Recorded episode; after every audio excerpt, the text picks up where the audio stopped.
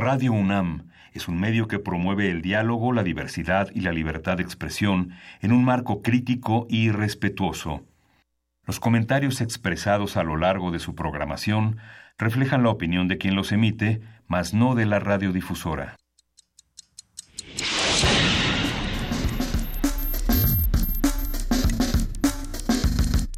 Primer movimiento. El mundo desde la universidad.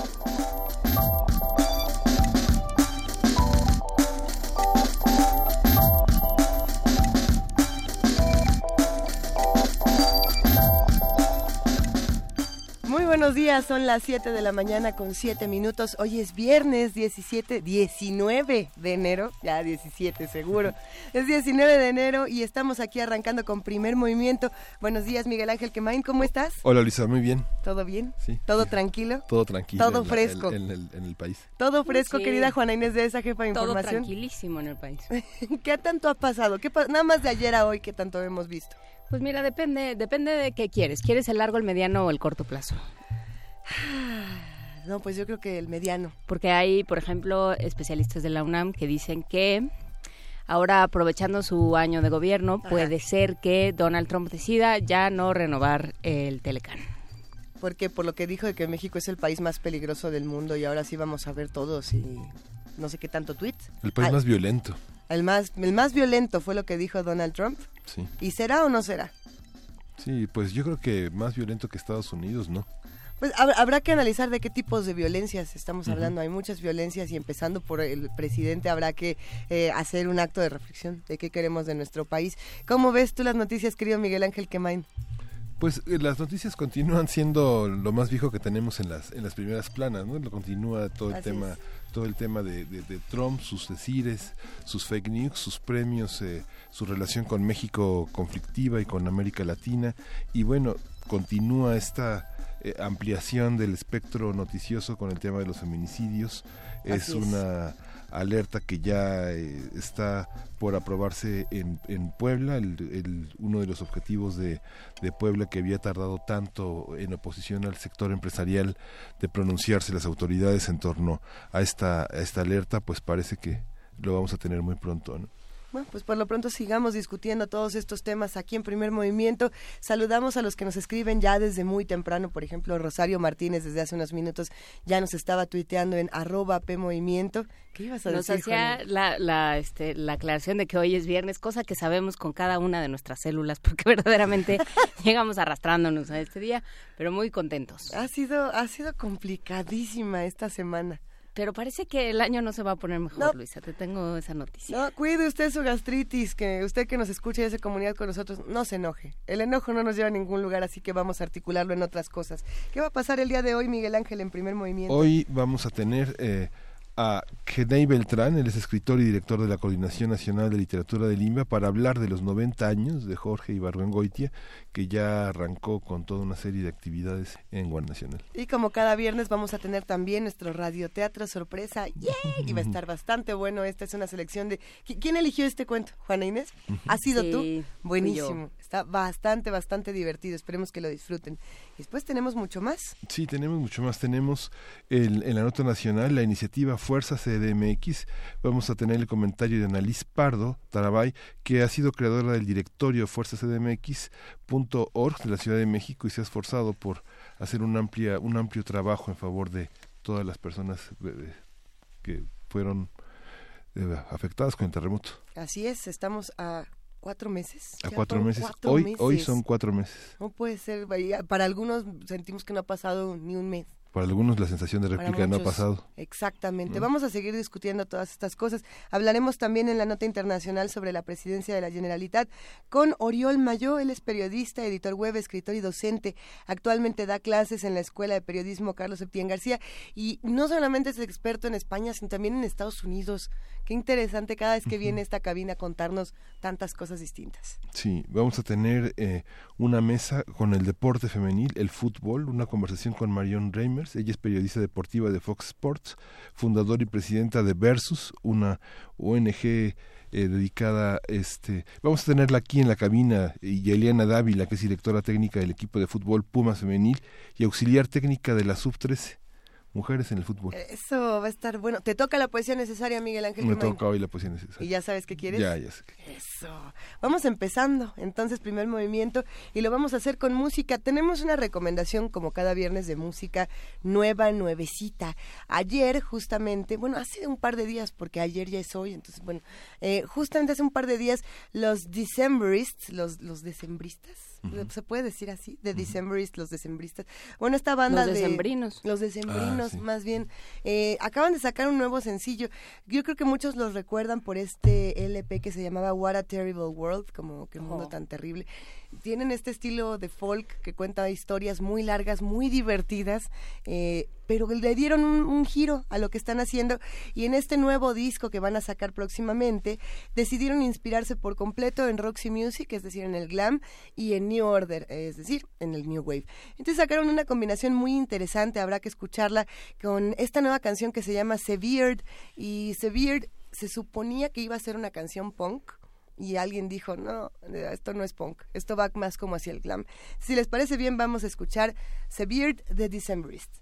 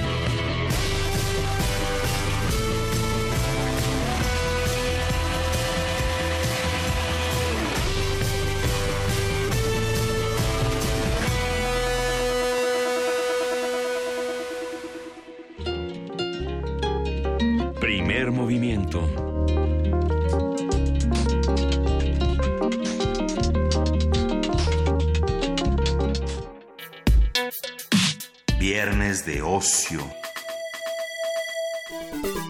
El próximo 22 de enero se cumplen 90 años de nacimiento de Jorge Ibargüengoitia, dramaturgo, narrador, traductor, ensayista y periodista mexicano. La obra de este escritor se caracteriza porque está llena de humor y sarcasmo. El autor se burlaba en sus textos de los abusos que cometía la clase política, al tiempo que describió los hábitos sociales con un lenguaje siempre irónico de la vida en México. Entre sus escritos se encuentran las, las novelas Los Relámpagos de Agosto de 1965, Maten a León de 1969 y Los Pasos de López de 1982, así como La Ley de Herodes y otros cuentos de 1967 y las obras de teatro El Atentado de 1963. Me encanta poder poderles decir todos los años así, nomás para que entremos en contexto. La conspiración venida 1975 y los buenos manejos de 1980. A partir de este aniversario hablaremos sobre su obra, su forma de relacionarse con el México que le tocó vivir, su relevancia y ayer y hoy. Nos acompaña Genei Beltrán, el escritor y ahora director de la Coordinación Nacional de Literatura de Lima. Bienvenido, Genei. ¿Qué tal? Buenos días, muchas gracias. Un gusto estar con ustedes, como siempre. ¿Cómo, se le puede entrar al tema de Ibargüengoitia? Porque hay muchos, muchos caminos y todos nos llevan a Jorge Ibargüengoitia de una u otra manera, querido Genei. Sí, pues afortunadamente es un autor muy leído, muy querido, muy seguido, muy reeditado.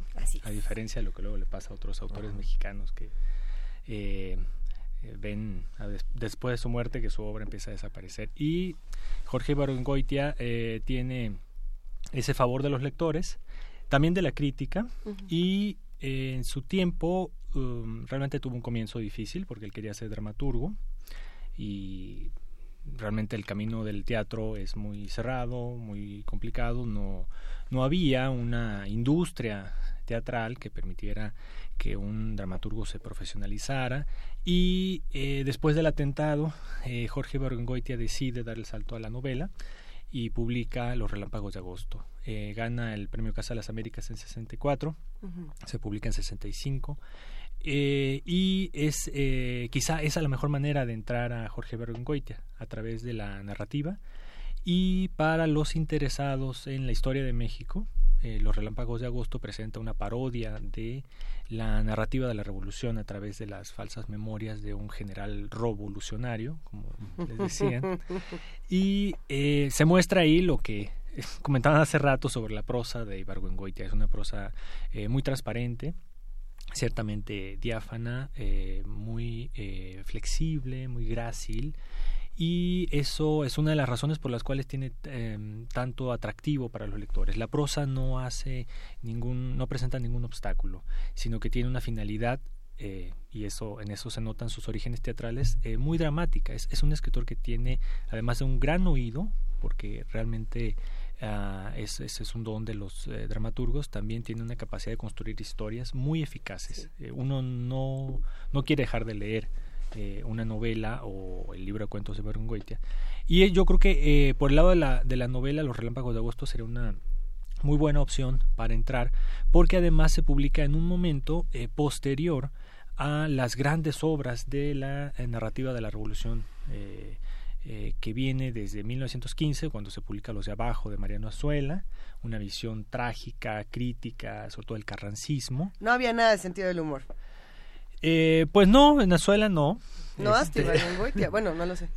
Eh, no en ese tema, no. No, en el, en el tema de la, de la narrativa de la Revolución Mexicana quizá hay un poco de humor negro en los relatos de Cartucho, de Nelly Campobello, un libro hermosísimo, publicado, su primera edición de 1930 pero eh, la mayoría de, la, de, la, de las obras de la narrativa de la Revolución Mexicana tienen una visión muy dura eh, de lo que se llamaba la traición de la revolución. Eh, la visión de que los ideales por los cuales combatió el pueblo a partir de 1910 fueron traicionados por una élite de generales que lo que deseaban era enriquecerse. Y esa es la historia del general que muy circunspecto cuenta su historia. Eh, y hay un doble discurso ahí. Una cosa es lo que dice el narrador y otra cosa es lo que nosotros sabemos que realmente ocurrió. Y en eso era magistral Goitia porque lo que llamamos la, ironía dramática le funciona muy bien y el lector aprende mucho de esas traiciones del discurso político de la forma como la palabra se puede utilizar para justificar cosas muy cínicas y al mismo tiempo que nosotros como lectores nos damos cuenta de la falta de integridad moral de este personaje. Y lo hace con gran humor, sin la intención de lanzar eh, eh, así diatribas muy serias, sin lanzar netas, sino eh, exhibiendo el personaje o dejando que el personaje se exhiba solo. Hay otra faceta de Ibargüengoitia que está, yo creo que Ibargüengoitia está pegado siempre a su contexto, ¿no? Y, hay otra faceta en la que esto es mucho más evidente que es en la crónica. Eh, publicaba estas, eh, pues sí, estos como avistamientos extraños en, en Vuelta, estas que se llamaban, que luego se publicaron en un volumen que se llamaba Autopsias Rápidas. Ah, sí que era una maravilla, ¿no? Porque lo mismo era discutir el Festival de Día de las Madres de la Escuela de Junto, que el tope que habían puesto en su banqueta, que todo lo que lo rodeaba. O sea, es muy interesante porque ve uno México, o sea, es el México del noticiero continental, pero completamente eh, distorsionado. Probablemente habría sido un youtuber muy exitoso y si hubiera vivido en nuestra época. Eh, esta parte eh, es la que llamaríamos periodismo literario o un híbrido entre crónica, artículo, ensayo. Eh, y por un lado está Viajes por la América Ignota, que es, un libro más cronístico. y la otra faceta es la que comentas, que publica en Excelsior, después en Vuelta. Se recopila gracias a Guillermo Sheridan en Autopsias Rápidas, que se lo publicó originalmente Vuelta, y después en el que yo recomiendo más, que es Instrucciones para Vivir en México, que ya lo publica Joaquín Mortiz, y que se complementa con Olvida usted su equipaje. E, es, digamos, ese sería el tríptico de las recopilaciones de textos de periodismo literario de Jorge Bergoya. Y lo que tiene es eso, una gran capacidad para tomar el pulso de la coyuntura, de lo inmediato, tanto de los eh, chismes como de lo kafkiano de la vida cotidiana mexicana o de la forma en la cual los mexicanos nos resignamos eh, a nuestra realidad, no sin soltar una carcajada, no sin burlarnos de nosotros mismos. Y Ahí es donde también se manifiesta la prosa muy elástica, muy transparente y diáfana de Barguengoitia, porque sabe que su lector es el lector del periódico, el lector inmediato. Y por otro lado también eh, sabe que no hay mucho tiempo, que no hay mucho espacio, sino que hay que ser efectivo y hay que llegar a, al momento de la revelación irónica eh, con eh, pocos pasos. Y esta parte que hoy, digamos, los editores agringados llamarían eh, prosa de no ficción, en realidad pues también se enriquece de los eh, dones eh, dramatúrgicos y novelísticos de, de porque también vemos ahí su, su eh, oído muy imantado para el habla coloquial y también su capacidad de percibir la realidad, de identificar en la realidad esos filones muy falsos, muy impostados con los cuales queremos nosotros este, convencernos de que todo está bien o que se esté cayendo el mundo. ¿no? Eh, aunque él empieza como dramaturgo, en realidad esas dos facetas, la de narrativa de ficción, eh, a través de eh, varias novelas y de un libro de cuentos, que es La Ley de Herodes, y por el otro lado el periodismo literario, la prosa no ficción o la crónica, la crónica ensayada, son, creo que esos serían los dos grandes edificios de la obra de Berengoitia. Y en, en el caso de la crónica o periodismo yo recomendaría este de Instrucciones para vivir en México. ¿Qué influencias hay en la literatura mexicana de Ibargüengoitia? ¿Dónde, ¿Dónde lo ves? ¿Dónde lo vislumbras? ¿En la actualidad? Sí, bueno, no sé, pienso, no, eh, Leñero fue un gran lector atento con todo y que, digamos, quiso ser dramaturgo, y fue dramaturgo, y fue un buen dramaturgo al lado de Luisa Josefina Hernández, que fue como su Virgilio en ese terreno, de alguna manera Carballido, le tocó una generación importante de dramaturgia y de una serie de géneros que sí había muchísimo humor, digo, Luisa Josefina tiene un teatro de muchísimo humor, y Carballido también, Magaña, digo, fue uno de nuestros trágicos y hay una generación, hay una correspondencia en esa visión de ese México, pero lo que viene después, Leñero no es un autor de tanto humor, Monsiváis construyó un humor muy concentrado en una caricatura, digamos, ¿no? Pues básicamente es Juan Villoro, la figura de las letras contemporáneas que tendría una mayor afinidad. ¿Será? Sin duda, en el caso de la crónica. Palmeras de la brisa rápida ah, es muy, muy de Barguengoitia. ¿Y en el caso del humor? Es que a mí sí me parece que Ibargüengoitia. Pues Palmeras de la brisa rápida. ¿Tan así? Sí, en cada, Sheridan. En cada esquina de Villoro se encontraba alguien vendiéndole una hamaca. en, Palmira, en Palmeras de la Vista Rápida. Hay una, hay una crónica del leñero de Villoro que se llama El Encargado, sobre este personaje que es, todopoderoso eh, y que existe en cualquier instancia, y te dice, no, es que no está el encargado. Ese es, eh, es una crónica, está en internet por ahí, ahorita la buscamos, pero es exactamente como digo Argengoitia y es exactamente el país en el que vivimos. Y eso pues se nota también en la pervivencia tanto de Juan Villoro como de Guillermo Sheridan que mencionabas en la ah, tribuna periodística. El hecho de que también están tomando eh, el pulso a la realidad eh, inmediata a través de del humor, a veces de un humor este, muy cargado, muy negro, como sería en el caso más de Sheridan. Y eh, sí hay, yo creo también, una visión más eh, satírica, más eh, crítica eh, en novelistas de las nuevas generaciones que sin duda también deben a esa visión exigente de la realidad y de la historia de México que tenía Bergogliotti y que sabía transmitir a través de, del humor. ¿no? Eh, pensaría yo en, el caso de Antonio Ortuño o de Hilario Peña, eh, que también tienen eh, la conciencia de escribir para un lector abierto, para un lector general, no, no solo preocuparse por la validación de un gremio cerrado, sino llegar a, esos lectores mucho más este, amplios. A ver, hablemos justo de la validación de los gremios cerrados y de cómo ahora podemos ver que si los poetas no se juntan con los poetas y no hablan sobre poetas, ya no son poetas, es lo que pasa en 2018, si si los dramaturgos no presentaron la obra y no la fueron a ver todos sus amigos, es porque ya hay, un conflicto severo. Hay muchas eh, muchos laberintos en la vida privada de los escritores que nos encanta estar desentrañando. ¿Qué pasaba con el de Ibargüengoitia? Él era un hombre que tenía mucha relación con sus contemporáneos, que se metía en estos chismes o no, se reía de esto o no. ¿Qué pasaba con él? Eh, pues sabemos que él era un tipo muy serio que si te lo encontrabas en la cola en el banco y te acercabas y le decías, oiga, don Ibargüengoitia, yo lo admiro mucho, cuénteme un chiste. Él se enojaba, y se estaba muy enojado, ¿no? Porque pues era gracioso, pero en la escritura, ¿no? Como luego pasa, todos tenemos un Dr. Jekyll y un Mr. Hyde, ¿no? Eh, él, en el caso del campo de la dramaturgia, tuvo esa relación con Usigli, que fue muy importante en su vida, pero también le dejó mucha frustración por el fracaso que significó la, la representación de sus obras. ¿no?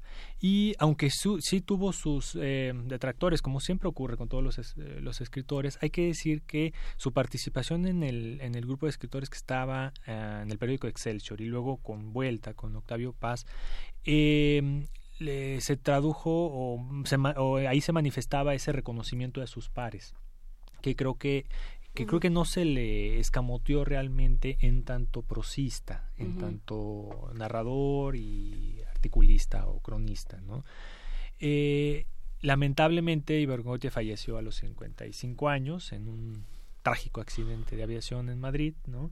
Y yo creo que sí habría tenido una vejez de amplios reconocimientos y premios y mucha... Sí, sobre todo lo grato que puede resultar el, el, saber que tus libros le gustan a muchas personas. ¿no? ¿Nunca supo que sus libros eran tan queridos, por lo menos en su momento, en su tiempo? Eh, pues sus libros se reeditaban, sí, sobre todo sus novelas, ¿no? Y eh, sí era reconocido y seguido y había gente que compraba el Excelsior para ver qué había publicado Goitia, como hay quienes compran un periódico los viernes para ver qué escribió Juan Villoro, o, bueno, lo buscan ya en internet, ¿no? Eh, pero sí, es, es, es, un autor que, sobre todo por esa cercanía con Excelsior y Vuelta, eh, tuvo, ah, no tuvo las dificultades que a otros autores sí les, eh, incluso en su madurez, les dificultó dar a conocer su obra, ¿no? ¿Qué pasa con el contexto editorial? Porque yo, al momento de pensar en, en, una, en esta conversación, pensaba en Joaquín Mortiz, en la editorial Joaquín Mortiz, y lo que implicó para las letras mexicanas, ¿no? Ahorita, como les ha pasado a muchas editoriales, pues está ahí fagocitada por un monstruo este corporativo, pero fue un esfuerzo y una y una apuesta editorial muy importante en su momento y fue un símbolo de muchas cosas. ¿Qué fue Joaquín Mortiz? Pues eh, los años 60 eh, fue la década del surgimiento de tres sellos editoriales mexicanos muy importantes para las letras y las humanidades que fueron Joaquín Mortiz, Ediciones Cera y Siglo XXI. En cierta forma, herederas o descendientes del Fondo de Cultura Económica que surge en o los expelidas del Fondo de Cultura, en el caso del siglo XXI. es que eh, yo creo que el Fondo de Cultura Económica ha cumplido una fabulosa misión como la cantera de los Pumas de la edición eh, surgen muchísimos editores de ahí. ahí se, nos mastica, luego nos escupe, es lo que quieres decir. Da una formación muy positiva en el campo editorial. Muy bien. Y, Genei Beltrán, qué bueno que no lo están viendo porque está del color de un ah, jitomate. es tan buena persona. Pero eh, fue muy importante porque además es una época de efervescencia literaria. eh, y bueno, en las artes visuales, en, en, el teatro también la década de los 60 fue un momento de vanguardia, de renovación. Y para la literatura, eh, Joaquín Mortiz cumplió esa misión de dar a conocer muchas voces que estaban dándose a conocer. Eh, lo, que, lo que pasa con José Agustín, por ejemplo, con los autores de la onda, es, es muy notable, ¿no? Esa es la plataforma. Y, lo, y esa misión la cumple Joaquín Mortiz muy bien a lo largo de los 60s y de los 70s. Lamentablemente, la década de los 80s fue catastrófica para la industria editorial mexicana y el preludio de lo que significó eh, la irrupción de las transnacionales, sobre todo de capital español, que eh, terminaron incorporando esos sellos eh, heroicos, esos sellos de ese pasado heroico de los 60. ¿no? Y Goitia fue uno de los autores beneficiados por ese papel tan abierto de don Joaquín Díez Canedo, el director de Joaquín Mortiz, incorporando estas nuevas voces de la literatura momento. ¿no? Y Berbengoitia, ¿qué, ¿qué, hace posible que un autor sea tan tan bien este recibido por el ámbito editorial? Digamos, la obra en Planeta está muy bien editada, muy diferenciada, tiene gran promoción, está en el aparador. Eso pasó un poco también con Revueltas en Era, eh, de algún modo también eh, un público distinto al de Ibarbengoitia fue editado. ¿Por qué no pasa eso entre los editores mexicanos? El fondo lo intentó recuperando algunos autores, no sé, Esther Seligson, por ejemplo, eh, Gardea, Sí, pues el Fondo de Cultura Económica, y bueno, yo ahí trabajé un tiempo, ¿no? este, eh, sí ha cumplido, creo yo, esa labor de ir incorporando las voces de la literatura mexicana, sobre todo en la segunda mitad del siglo XX, ¿no? Eh, mm, sin duda hay eh, todavía pendientes, pero es, es, em, es muy curioso. Yo me puse a hacer una investigación dilatada sobre narrativa breve mexicana del siglo XX y a la hora en que armé mi bibliografía me di cuenta que fácil el 60% de los libros que citaba eran del Fondo de Cultura Económica, ¿no? O sea, los cuentos de Inés Arredondo, los cuentos de Amparo Dávila, Esther Seligson y otra eh, tribuna que sobre todo en el caso del cuento ha sido muy buena es Ediciones Cera.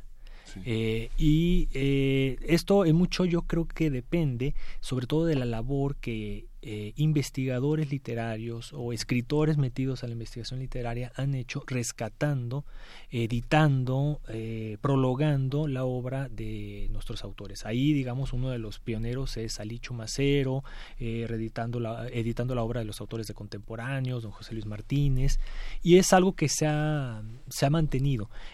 Y afortunadamente luego los editores tienen esa apertura para revisar los proyectos, darle seguimiento, publicarlos. Cada vez menos, por desgracia cada vez es más complicado para los editores, dada la, cantidad de trabajo, la cantidad de libros que se producen ahora, es más complicado revisar proyectos, encontrar nuevos autores.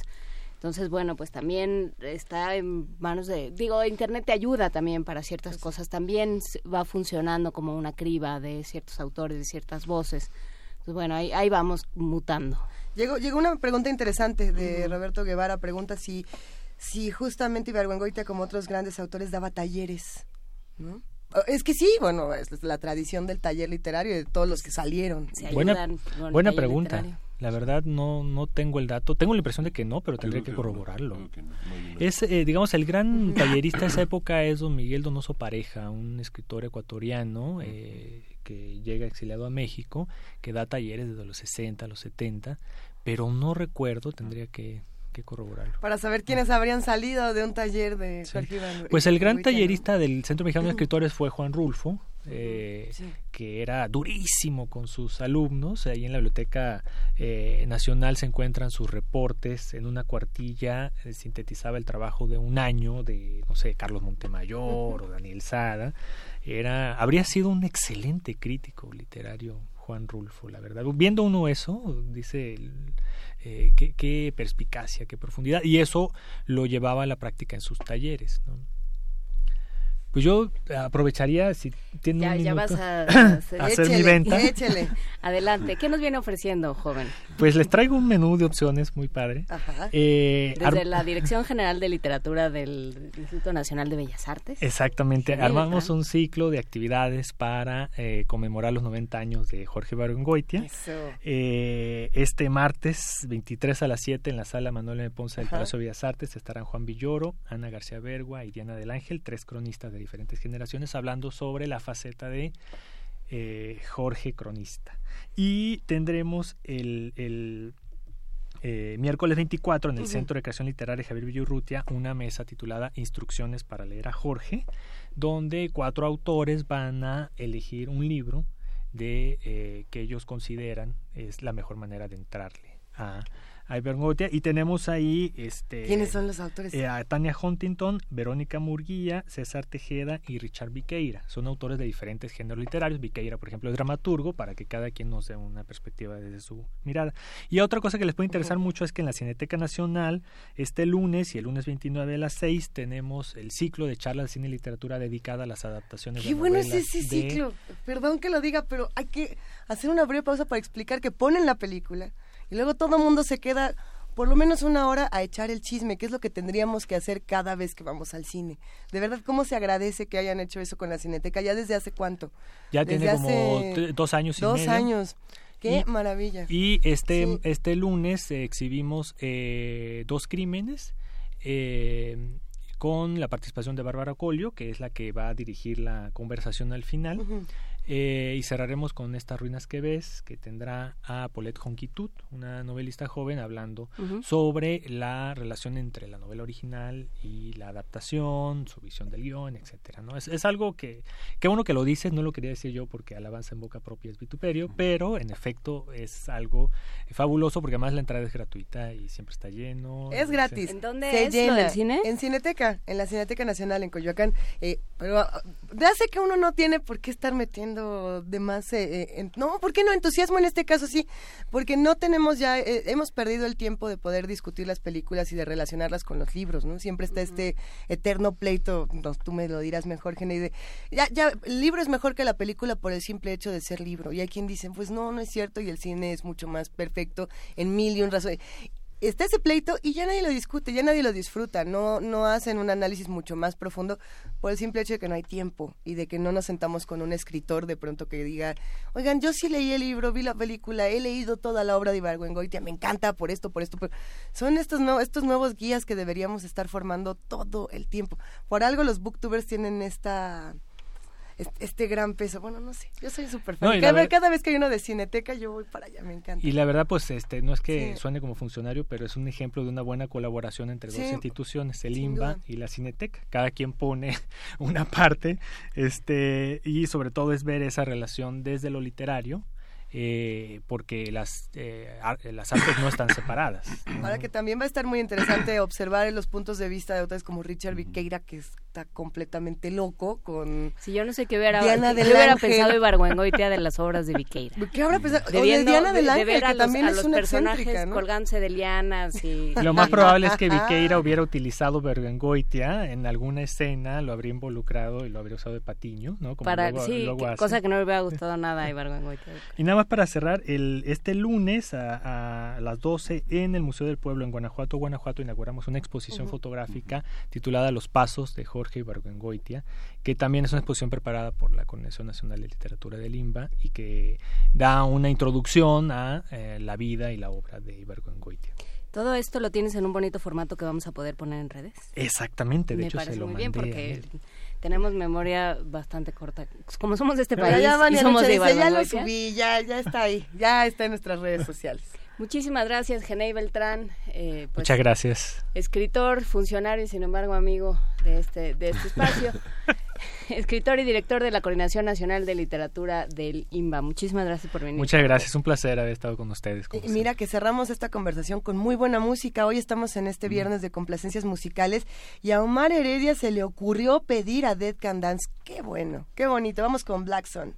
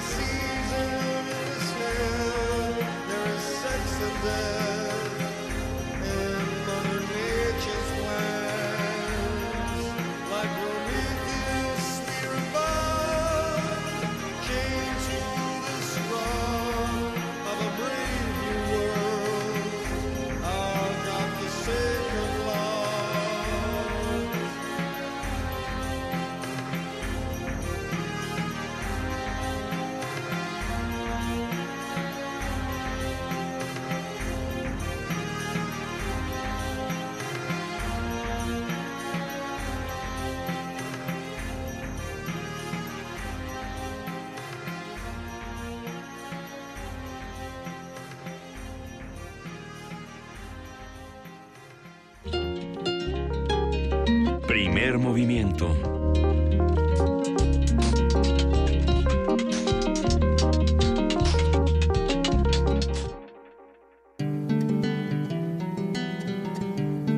Para teatros, los radioteatros de primer movimiento.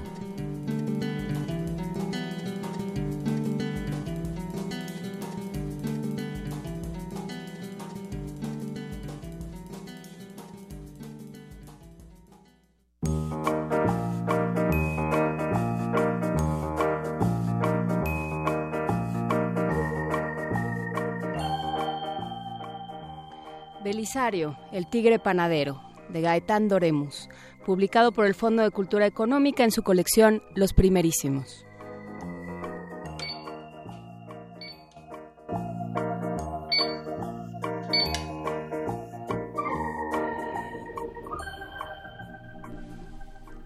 A mí, como a todos los niños, me tocaba ir a comprar el pan.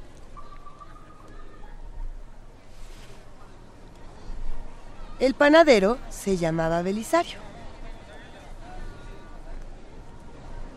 Era un tigre, un tigre panadero. Todo el pueblo compraba el pan que hacía Belisario. Todo el pueblo adoraba a Belisario, sobre todo nosotros, los niños, porque siempre nos daba dulces. ¿Sale una baguette?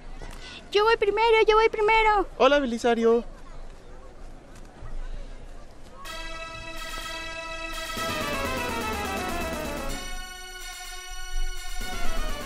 Una noche por semana, todo el pueblo iba al espectáculo. Al espectáculo de Belisario, que se disfrazaba y contaba historias que nos llevaban muy lejos. Una noche, como de costumbre, Belisario hizo su gran entrada. Hizo una gran entrada todo rayado.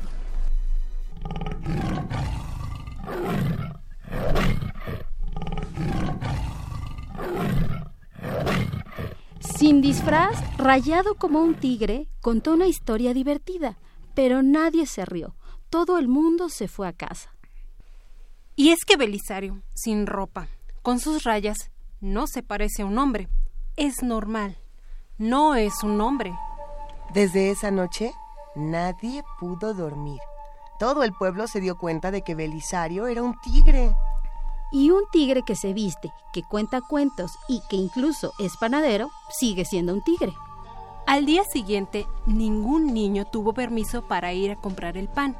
Es más, nadie pasaba cerca de la panadería. Una vez, mi marido salió con él a correr, pero él corría por lo menos dos veces más rápido. Y sus ojos brillan de manera extraña. El carnicero me dijo que compra no menos de seis bisteces por día. La otra vez lo hubieran visto reír. Tiene los dientes como cuchillo de carne. Yo tengo mucho cuidado. Solo salgo a pasear con mi escopeta en la mano. Uno nunca sabe. Parece que al vecino de la panadería, al señor Jorge, hace diez días que se le perdió su gato. El presidente municipal llamó al consejo a una reunión urgente. Es evidente que no es como nosotros. Es un tigre. Y más que un tigre es una fiera. Y una fiera es un animal que no conocemos bien. Y un animal que no conocemos bien puede ser un animal peligroso. Hay que investigar si hay algo humano dentro de su cabeza. O es simplemente un tigre. Y si fuera un hombre encerrado en el cuerpo de un tigre, hay que ser razonables. Sea lo que sea, que encierren a ese tigre, hay que encerrarlo. Y Belisario fue puesto tras las rejas. En una jaula, no en la prisión. La prisión es para los hombres. En el pueblo ya no hubo más pan. Los, tigres son ustedes. A ver, me acuerdo que nosotros le hablábamos a Belisario, pero él ya no hablaba, solo lloraba gruesas lágrimas y las lágrimas de un tigre son realmente gruesas. Les decíamos a nuestros papás, si llora es porque no es malo, pero eso no cambió las cosas. Entonces, nosotros los niños subimos al desván, nos pusimos un poco de pintura y decidimos poner manos a la obra. ¿Y así seguimos siendo sus hijos? Toda la gente del pueblo, llena de vergüenza, vio que nosotros, los niños rayados, seguíamos siendo sus hijos. El presidente municipal nos dio la llave de la jaula y Belisario fue liberado. Todo el pueblo le pidió perdón. Poco a poco, Belisario volvió a ser el mismo de antes. Volvió a ser un pan muy rico y nos volvió a contar un montón de historias. Historias que ahora me toca a mí contar. Hola Belisario, un pan y una historia, por favor. Después, mis papás se mudaron y yo con ellos. Nunca más volví a saber qué fue de él. Si murió a los 19 años, como casi todos los tigres. Pero en honor, a, en honor a Belisario, muchos panes tienen marcas en el lomo que parecen zarpas de tigre.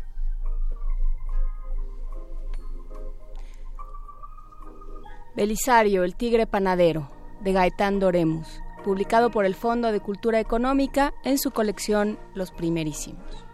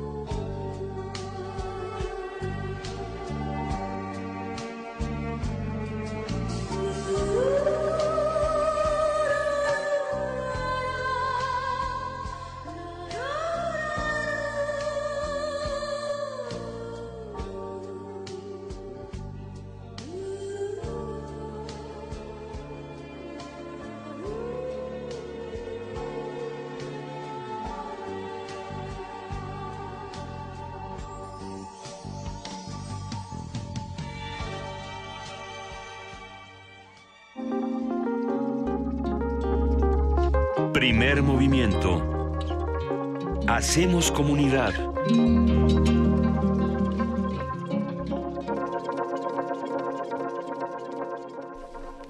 Ya son las 7 de la mañana con 54 minutos y bueno, pues esto justamente es el Belisario, el tigre panadero, querida Juana Inés.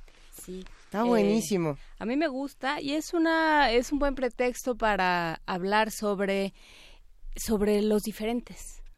Porque es, es bonita la metáfora de Belisario que nadie sabe que es un tigre. Llegó a mis fibras. Hasta que es un tigre y entonces ya si es un tigre entonces debe ser malísimo.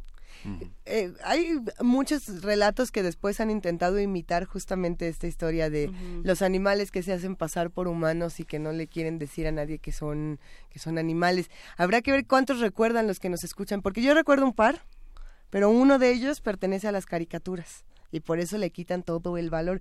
Y alguna vez yo dije que tenía que se parecía a Belisario el tigre panadero y nadie nadie me pescó mi chiste, así que si alguien lo llega a mencionar en redes sociales, tanto de las caricaturas como de la narrativa, hay muchísimos, hay muchísimos animales que se hacen pasar por seres humanos, ¿o no? Eh, es que no se hacen pasar, digamos, hay una, o sea, la, la antropomorfización de los animales. Ajá.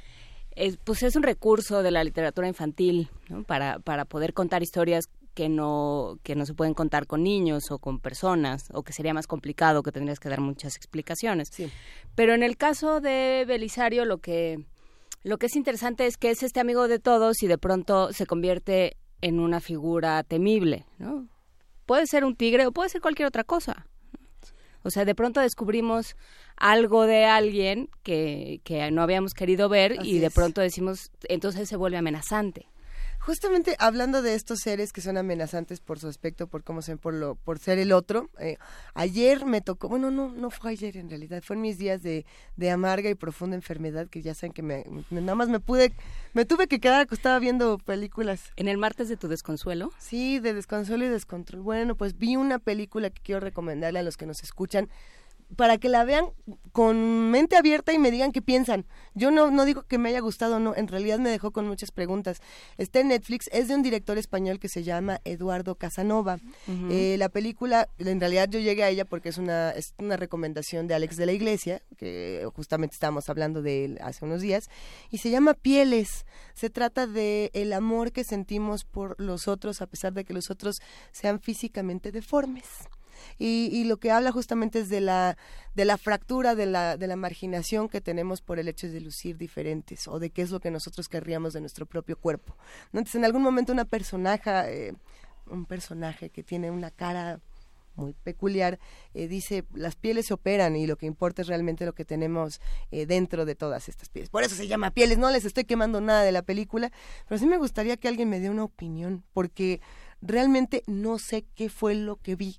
Es una película visualmente muy bella, pero a la vez perturbadora, extraña. Son de esas que uno por lo menos las ve para decir, no me gustó, pero quiero entender de qué se trata ese otro que tengo enfrente y creo que los españoles se encargan muy bien de hacer eso en, su cine. No sé qué piensen. Sí, han trabajado mucho el, la figura del otro y la figura de la amenaza. De lo extraño. Ajá. El, monstruo, volvemos pues, al monstruo. Pues mira, esta película en sí misma es extraña y mientras seguimos discutiendo un poquito más, ¿qué les parece si vamos a escuchar una recomendación de Andrea Alcalá, a quien le mandamos un gran beso y un gran abrazo? Esto es de Earth, Wind and Fire. ¿A ti te gusta Earth, Wind and Fire? Sí, me gustaba mucho. Ahorita la bailamos. son, recuerdos, son, recuerdos del pasado que... Órale. Considero que Vamos me gusta el presente. Un perfil de los radioescuchas de primer movimiento nomás por las canciones que piden. ¿eh? Yo ya sé muchas cosas de Andrea Alcalá. También por ahí ya, ya me aprendió muchas de Flechador de Sol. Estuvimos platicando. Mayra Elizondo. Pero bueno, vamos a escuchar Got to Get You Into My Life de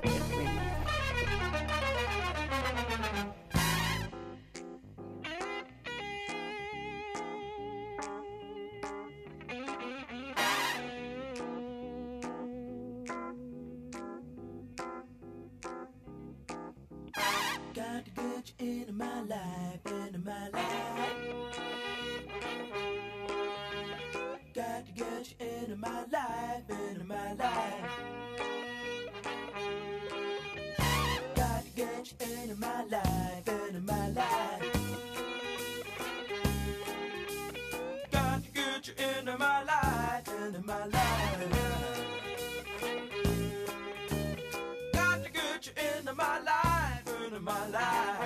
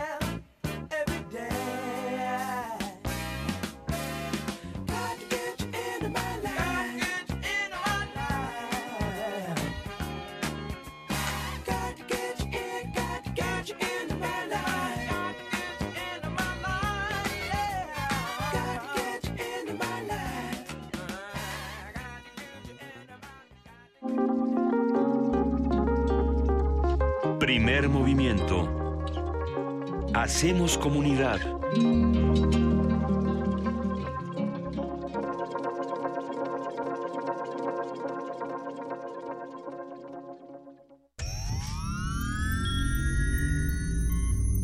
Hemos visto historias que definen la identidad de una época. Sentimos los trailers, la fila de las palomitas, los créditos y el número de los asientos. Nos gusta el cine. Todo, el cine. Y queremos platicar, debatir y discutir sobre él. De retinas. Un horizonte sonoro para vivir el cine. Martes. 21 horas. Por el 96.1 de FM. Radio UNAM. Cuando sea grande, ¿puedo hacer música? Seguro, eso se estudia. ¿Programador de videojuegos? Por supuesto. ¿Veterinario? Vale. ¿Piloto de autos? ¿Corredora de autos en México? Claro. Yo quiero ser presidenta. Como Pepe Mi. Si te preparas, puedes. ¿Y si quiero ser algo que todavía no existe? Si lo sueñas, lo puedes conseguir. Ese es el compromiso de Nueva Alianza. Soy Ana Márquez. Y yo, Ilich González. Este es el compromiso de Nueva Alianza. Que tus sueños se hagan realidad. Mensaje dirigido a los militantes, simpatizantes e integrantes del Consejo Nacional de Nueva Alianza. Somos independientes, somos fuertes. Somos un partido hecho por la gente. Un partido con principios y valores. Un partido de ideas que lucha por la igualdad y la justicia. No tenemos hambre de poder, tenemos hambre de hacer, de crecer, de construir, de progresar. No esperemos más. Hagámoslo nosotros.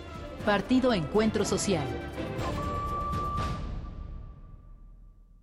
Habla Ricardo Anaya. Es momento de dar un paso al frente. Es momento de un proyecto que no vea la autocrítica como una debilidad, sino como un camino para mejorar.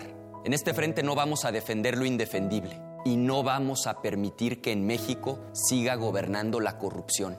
En este frente estamos quienes queremos un cambio profundo. Es momento de hacer lo correcto. Es por México. Ricardo Anaya, precandidato a presidente de México. PAN, el cambio inteligente. Mensaje dirigido a militantes del PAN.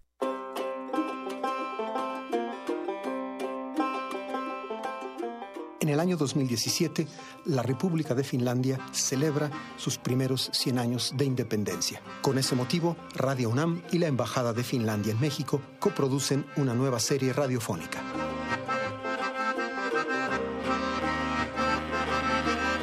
Soy Juan Arturo Brennan y los invito a escuchar Finlandia, 100 años, 100 músicas. Aquí en Radio UNAM, FM, los martes y los viernes, un poco después de las 10 de la mañana, terminando primer movimiento. Finlandia, 100 años, 100 músicas.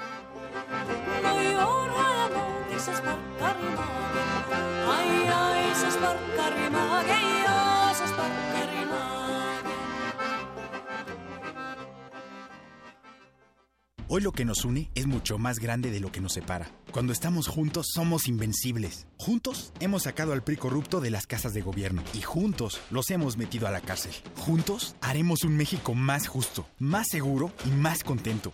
Para eso el PRD, PAN y Movimiento Ciudadano hicimos un solo frente. Vamos a cambiar la historia, porque cuando estamos juntos somos invencibles. Cambiemos la historia. PRD, por un México que brille. Mensaje dirigido a militantes del PRD en términos del convenio de coalición por México al frente. En 20 años los servicios han empeorado. Antes la seguridad nunca fue un problema. El gobierno no le ha invertido al transporte público. En los últimos seis meses, cuatro asaltos al puesto. Se os ve cómo están las calles. El tráfico ha empeorado horrible. En los últimos 20 años, todo cambió. Yo siento lo mismo que tú. Ya basta. Es hora de que esta ciudad grande se convierta en una gran ciudad. Soy Miquel Arriola y si ustedes quieren, yo puedo. Si nosotros queremos, Miquel puede. Mensaje dirigido a los integrantes de la Convención de Delegados del PRI. Habla Ricardo Anaya. Es momento de dar un paso al frente. Es momento de un proyecto que no vea la autocrítica como una debilidad, sino como un camino para mejorar. En este frente no vamos a defender lo indefendible y no vamos a permitir que en México siga gobernando la corrupción. En este frente estamos quienes queremos un cambio profundo. Es momento de hacer lo correcto. Es por México. Ricardo Anaya, precandidato a presidente de México. PAN, el cambio inteligente. Mensaje dirigido a militantes del PAN. En la UNAM se escriben historias de éxito. En Fundación UNAM hacemos que estas historias sean posibles ya que becamos anualmente a más de 68 mil universitarios. Súmate 5340-0904 o en www.funam.mx. Contigo hacemos posible lo imposible. Busca sociales en Facebook como Primer Movimiento UNAM y en Twitter como P Movimiento o escríbenos un correo a primermovimientounam@gmail.com. Hagamos comunidad. Y ya son las 8 de la mañana con 6 minutos en este momento. Es viernes, ¿qué? Viernes 19. 19 viernes 19 de enero, querida Juana Inés de esa, ¿cómo estás? Muy bien. Muy bien. ¿Cómo estás, querida Miguel Para Ángel ser del país, como dice Lorenzo Meyer. Cuatro meses se cumplen hoy del terremoto del 19 de septiembre. Así es. ¿Y qué ha pasado en cuatro meses? Pues se ha, se ha deliberado, se ha concluido que la reconstrucción llevará años. Seguramente son los otros sismos políticos y de la impunidad y de la inequidad en este país y de la pobreza los que se suman a este, a este 19 de septiembre y al 7 de septiembre también, ¿no? Sí, lo que es, es tremendo. Ahora hablaremos un poco más de los esfuerzos ciudadanos que se están haciendo en la Ciudad de México, por, eh, por citar alguno, pero pero bueno, es, es, tremendo que las notas que tengamos sean, por ejemplo, la de las tarjetas Bansefi, ¿no? Esta pues este eterno retorno de nada funciona, de los esfuerzos no son suficientes y además este son se, se utilizan mal, se utilizan con fines distintos al que tendrían que tener, etcétera. Pero bueno, eh, hablaremos de ello con más calma. Y quizá también sería prudente de vez en cuando preguntarnos qué estábamos haciendo hace cuatro meses y qué estamos haciendo ahora. Eh, todos, todos, además de las noticias, ¿qué estamos, ¿de qué estamos hablando? ¿Qué estamos discutiendo? ¿Qué vamos a hacer? ¿Qué, ¿Qué podemos hacer todavía? Saludamos a todos nuestros queridos amigos de TV UNAM en el canal 120, en el canal 20 de TV Abierta. Les damos la bienvenida a esta segunda hora de primer movimiento a través de radio y de TV UNAM y vamos a seguir hablando de todos estos temas. Algunos serán más difíciles que otros, pero se tienen que seguir discutiendo. Eh, ¿Qué hacemos? ¿Nos vamos directamente con música o nos vamos con la nota nacional? Vámonos a la nota nacional. Primer movimiento.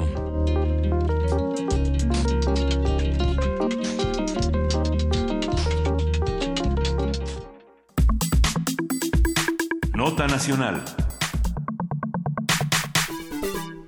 El Consejo Coordinador Empresarial creó la iniciativa Fuerza México tras el sismo del 19 de septiembre pasado con el propósito de apoyar la reconstrucción de las zonas afectadas. Fuerza México consiste en un fideicomiso donde se pueden hacer donaciones deducibles de impuestos desde el extranjero o el interior de la República Mexicana. Precisamente el propósito es focalizar la ayuda y que los recursos se canalicen rápida, eficiente y de manera transparente a las zonas afectadas. Esto para complementar las acciones de reconstrucción emprendidas por las autoridades. En diciembre pasado, dos meses después de la catástrofe, la iniciativa informó que había conseguido recaudar más de 264 millones de pesos, 13.7 millones de dólares que venían de empresas y de la sociedad civil. Vamos a conversar sobre esta iniciativa Fuerza México, quién la propone, qué busca y qué requiere de la sociedad civil.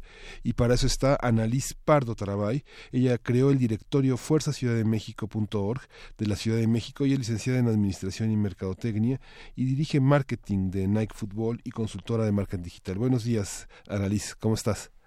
Hola, muy buenos días, muy bien, gracias. A ver, cuéntanos un poco de Fuerza CDMX.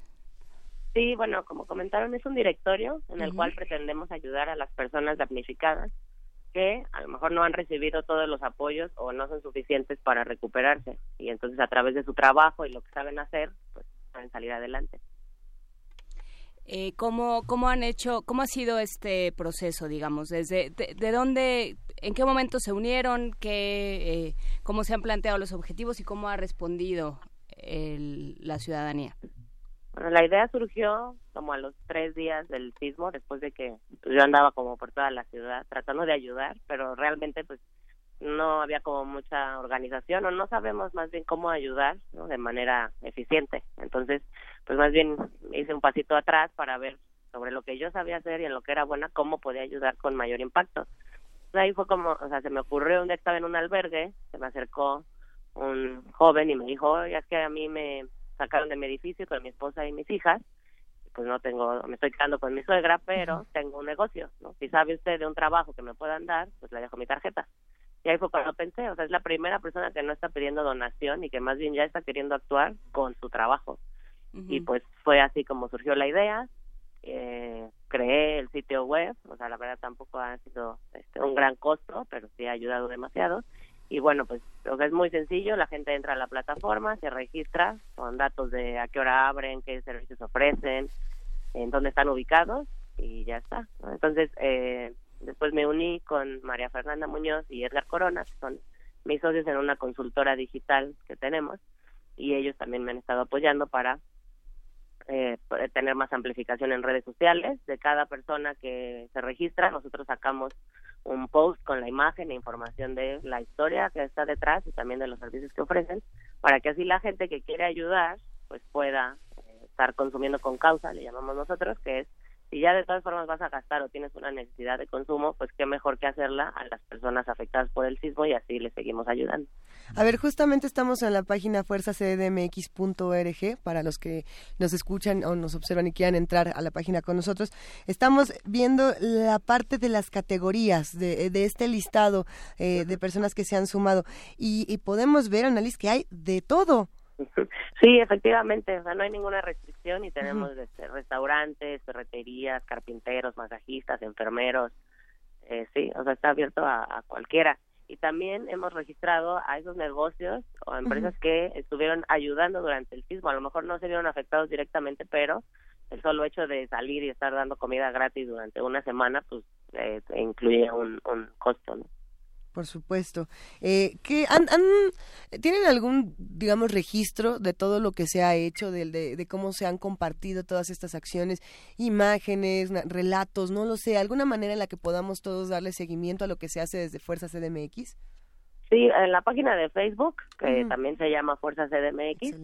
Eh, ahí pueden ver eh, cada uno de los posteos, eso. Ahorita tenemos al momento 108 empresas eh, registradas en la plataforma y han habido 656 personas que se han registrado y que a lo mejor no todavía no ponen eh, su negocio en el mapa.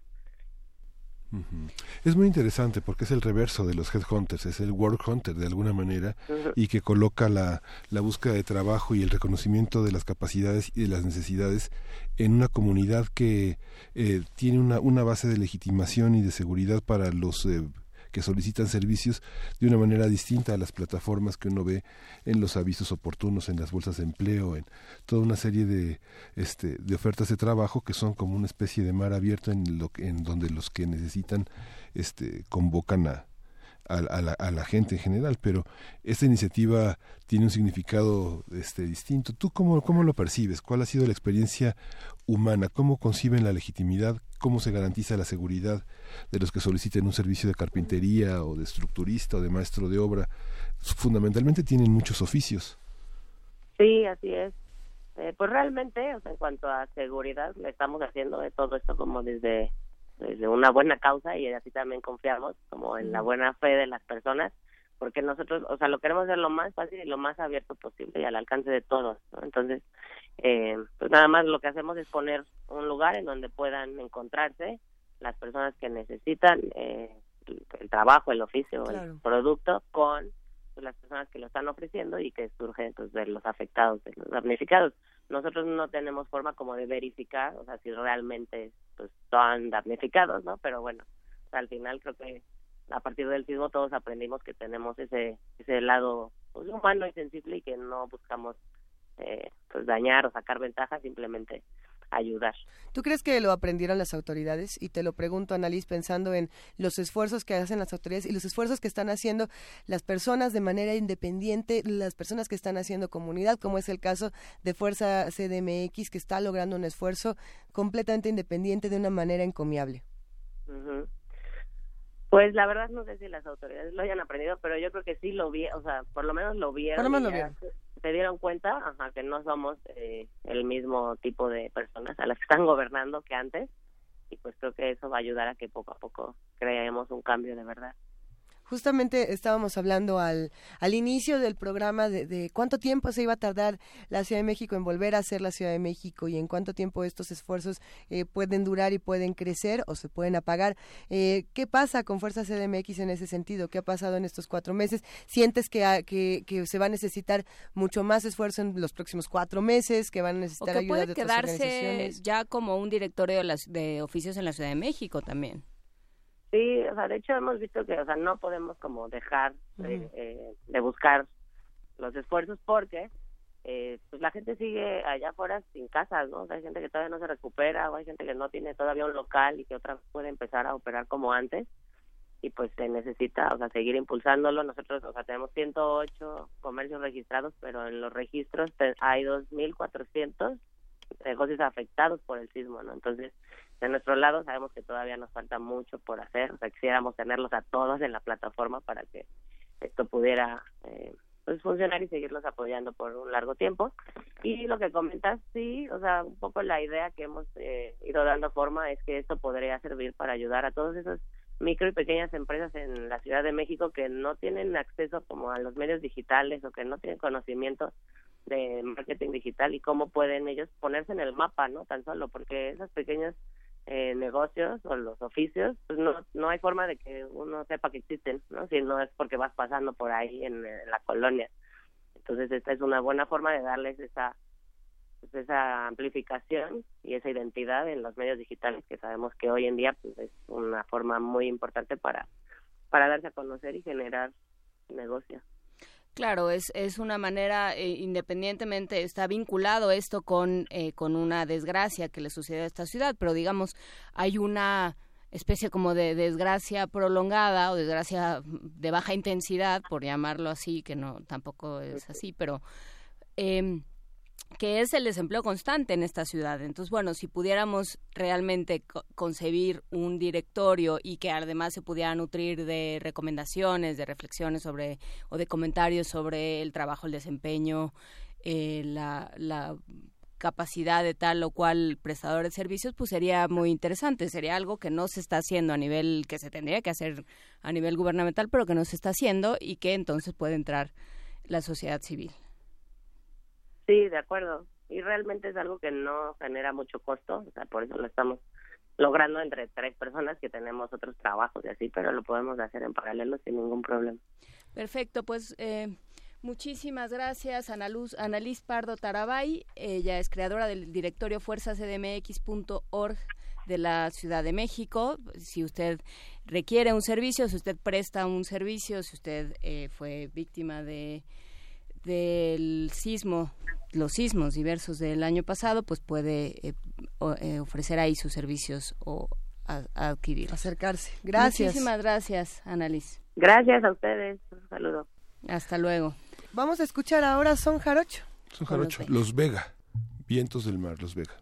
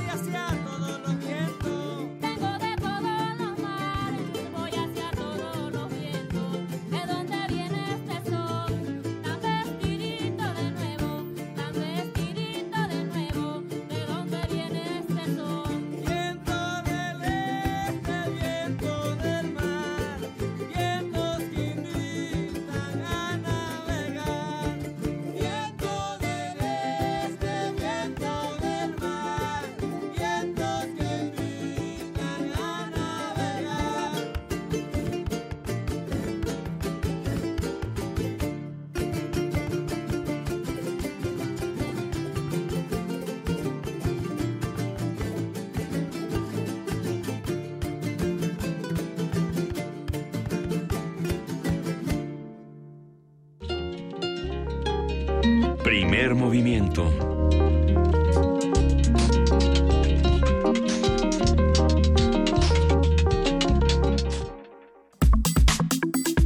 Nota Internacional. Roger Torrent fue elegido como el nuevo presidente del Parlamento. El diputado de Esquerra Republicana de Cataluña será el encargado de ordenar el debate del pleno de investidura del presidente previsto para el día 31 de enero. Y bueno, Charles Puigdemont de Junts per Cataluña es el principal candidato, pero desde principios de noviembre se encuentra en Bélgica, país donde buscó refugio luego de ser acusado por la justicia española de rebelión, sedición y malversación. Algunas fuerzas políticas de Cataluña han manifestado que Puigdemont no puede ser investido presidente de forma telemática ni delegada. Torrent ha declarado que corresponde a los letrados del Parlamento y no a su partido definir cómo interpretar el reglamento de la Cámara. A partir de estas notas hablaremos sobre el proceso de elección para la Generalitat, qué discusiones se están planteando, cuál es el clima político y social que reina, y para ello está Oriol Mayor, quien es periodista, editor web, escritor y docente y que ha colaborado varias veces ya en primer movimiento sobre este, sobre este asunto tan tan complejo, tan rico, tan ejemplar que es lo que pasa en Cataluña. Buenos días, Oriol. Hola. Nos volvemos a encontrar, querido Oriol. ¿Cómo estás? Pues bien, año nuevo, vida nueva. ¿Vida nueva, vida nueva en Cataluña? Eh, no, en ese caso no. ¿Qué está pasando por allá? Cuéntanoslo todo. Pues mm, yo diría que de alguna forma nos queda un final de ciclo, es decir, eh, Puigdemont es casi imposible que pueda ser investido presidente. Eh, queda claro que hasta el 31, digamos, se puede mantener la, la idea, la posibilidad, pero obviamente de momento es un fugitivo del, Estado, para decirlo así de una forma un poco dramática, pero solo hay una posibilidad y no es que sea investido presidente, sino que volviera de alguna forma y, por ejemplo, hiciera como, como Assange y entrara a una embajada, a un consulado que lo podría proteger pero realmente telemáticamente no será investido presidente. El Tribunal Supremo ya y el juez en Llanera ya han advertido, no hay ninguna posibilidad que sea investido presidente. Entonces, realmente, y, si, si, si, se fijan un poco, el estilo, ni siquiera recuerden, el Parlamento catalán acaba de ser constituido y nadie está hablando de República Catalana. La República proclamada sin proclamación, digamos, no está sobre la mesa de un Parlamento que dijo que esas serían las elecciones que, si ganaba el bloque independentista, sería factible ya, pues seguir con la independencia proclamada. En realidad estamos en un reflujo. Yo diría que están intentando los partidos, digamos, que, que asumen el discurso independentista, están, están asumiendo al contrario la idea que ahora mismo lo que toca es garantizar la autonomía, la recuperación de la autonomía, pero no quieren dejar de hablar de independencia ni, ni hablar de un presidente huido, de un candidato que fue la base, digamos, emocional, sentimental y colectiva. Entonces, renunciar a Puigdemont eh, es la única forma que tienen legalmente de poder constituir un gobierno. Si proclaman a Puigdemont de una u otra forma, la mesa del Parlamento se va a la prisión. Eso significa básicamente que por eso nadie quería ser presidente. Estamos en un gobierno, y lo digo hasta a veces con cierta ironía, donde nadie quiere ser eh, secretario de nada. A ver, eh, eh, vamos más despacio con esa con esa noción. Cuéntanos, eh, Oriol, nadie quiere ser, nadie quiere pertenecer al gobierno porque eh, todos se irían a la cárcel. Que básicamente el problema que hay, eh, el, elegido en la mesa del, Parlamento no es Ernest Maragall, que es hermano del que fue expresidente de Cataluña, que es un personaje muy considerado, sino un hombre de mucha segunda fila. Entendámonos, es como un diputado de un partido, pero de un nivel rango medio. Generalmente los presidentes del Parlamento son figuras reconocidas, incluso por edad, Ernest Maragall, que es, insisto, hermano del que fue alcalde de Barcelona y presidente, era la figura, pero no quiso ser. ¿Por qué? Porque la mesa del Parlamento, si en cualquier momento el presidente del Parlamento catalán decide que sí investir, digamos, o firmar digamos que ha sido investido presidente Puigdemont, todo el mundo sabe, y la advertencia del juez de Llanera y ya está, es que se va a ir a prisión. Entonces realmente hay en prisión, ya hay, hay, gente en prisión, obviamente, tenemos a cinco, a cinco escapados, digamos, eso significa que legalmente, el marco legal, digamos, ha sido es cada vez más estrecho y realmente por eso incluso eh, los, los, cargos de gobierno, estaba leyendo ayer varias fuentes, periódicos, e incluso están faltando altos cargos que estén dispuestos a asumir secretarías o como se llama en catalán las, las, las consellerías de gobierno, porque cualquier acción que vaya contra, digamos, el marco legal del Estado español eh, significará que todos pueden ir, eh, como mínimo, ir a prisión. Técnicamente hablando, esto ya ha pasado. Por tanto, hay un cierto miedo, pero a la vez el problema es que a nivel discursivo, digamos, se está promocionando la idea de que Puigdemont puede seguir siendo presidente, cuando así no puede ser realmente. Es que justamente Puigdemont dijo hace, hace unas horas que eh, él aseguraba que podía presidir Cataluña desde Bélgica. Eh, sí, eh, en ese momento, claro, obviamente fue candidato, pero obviamente si no vuelve, sí ha quedado claro y sí, sí, así como hay voto delegado, o sea, un prisionero que está en un proceso, es decir, la gente que están, eh, digamos, junqueras y los que están encerrados, es, están provisionalmente, o sea, no han sido sentenciados. Eso significa que técnicamente hablando pueden seguir ejerciendo. Podrían haber ido al Parlamento catalán a votar. Pasó en algunos casos en el País Vasco en los 80, 90. Juan Carlos Yoldi fue candidato al Indacán en el País Vasco siendo preso de ETA y pudo ir, digamos, a, a, presentar su candidatura o en ese caso, como pasa ahora, tener un voto delegado. Pero en el caso de un fugitivo porque es exactamente o técnicamente un fugitivo, no es posible determinar que, haya ninguna forma ni siquiera de votar telemáticamente. Entonces sabemos a día de hoy que si no es que volviera en un movimiento espectacular o se refugiara en un consulado, no habrá digamos, un eh, presidente elegido elegido de esta forma telemáticamente por delegación o por Skype. Esto no no será y el de 31 puede ser el día que se confirme que eh, la, la decisión de los partidos independentistas de no forzar otra vez la cuestión legal porque esta vez saben que en el pulso de poder el Estado ha demostrado que no le importa, incluso aunque la imagen internacional sea terrible, aunque hayan gastado 83 millones de euros en el operativo policial que comportó lo que pasó en octubre, no les importa. No sé si hace falta que la gente vaya a prisión, hay una ganancia política, digamos, en ese sentido, y no les importa que a nivel internacional hasta organismos de derechos humanos hayan criticado la actuación del gobierno español, no están muy preocupados por eso. Sienten ahora la fuerza del Estado y por el lado independentista, en vez de seguir, digamos, eh, esa guerra simbólica, están, en, están como en retirada, pero les cuesta decir que Puigdemont, que es su candidato, su símbolo, no podrá ser elegido el día 31, excepto que hubiera una acción espectacular, imposible, y que llegara al Parlamento, aunque llegara al Parlamento escondido en la cajuela de un coche. Llevas mucho tiempo en México, Oriol. Ah, sí, exacto. Sí, sí, en la cajuela, digamos, lo digo así porque así nos entendemos, aunque llegara escondido, si lo eligen, igualmente van a prisión. Es decir, no hay opciones sentido no hay legalmente y realmente hay miedo, hay mucho miedo. Uh, pensemos, imaginemos la clase política, que es una clase profesional en todo el mundo, que tiene pues sus privilegios, su situación, saberse que por un cambio de ciclo político, por, por poner una alternativa, digamos, uh, digamos que sería también legítima, el cambio, el, en cambio produ produce prisión. Esa es la cuestión importante. Y la clase política catalana, que es un país pequeño, está francamente espantada. ¿Cuánto le cuesta a España todo lo que está ocurriendo, todo lo que comenzó a ocurrir desde el primero de octubre, porque por aquí teníamos el dato de que eran 87 millones de euros. Sí, una barbaridad. Tener, eh, como se tuvo, más de 4.000 eh, policías y guardias civiles desde septiembre, digamos, en barcos, en hoteles, eh, fue una brutal derrama económica en tiempos donde están promoviendo la austeridad absoluta, la reforma, las reformas estructurales, donde prácticamente están, están dejando a la gente en la calle, pues ha habido dinero, mucho dinero, para promover, digamos, un estado casi de excepción. También es la otra parte terrible del tema. Es decir, en realidad hubieran podido, insisto, no hacer caso incluso del, del referéndum, de la consulta, digamos, como si no hubiera existido, pero prefirieron la vía de la fuerza y prefirieron también la vía de, digamos, de gastar mucho dinero que en realidad en teoría no tienen. O estamos en una situación, digamos, de, aunque ahora a veces parece que ya la, lo peor de la crisis ya pasó, no es cierto. Incluso se hablan de reforma de pensiones, de una quiebra del tema de pensiones en España, de la posibilidad que la gente, en este sistema que existe como de reparto, que es distinto a las AFORES, como antes existía en México, está, está siendo quebrado en parte porque están usando los fondos de la seguridad social, digamos, para fines que no tienen que ver con el pago de pensiones.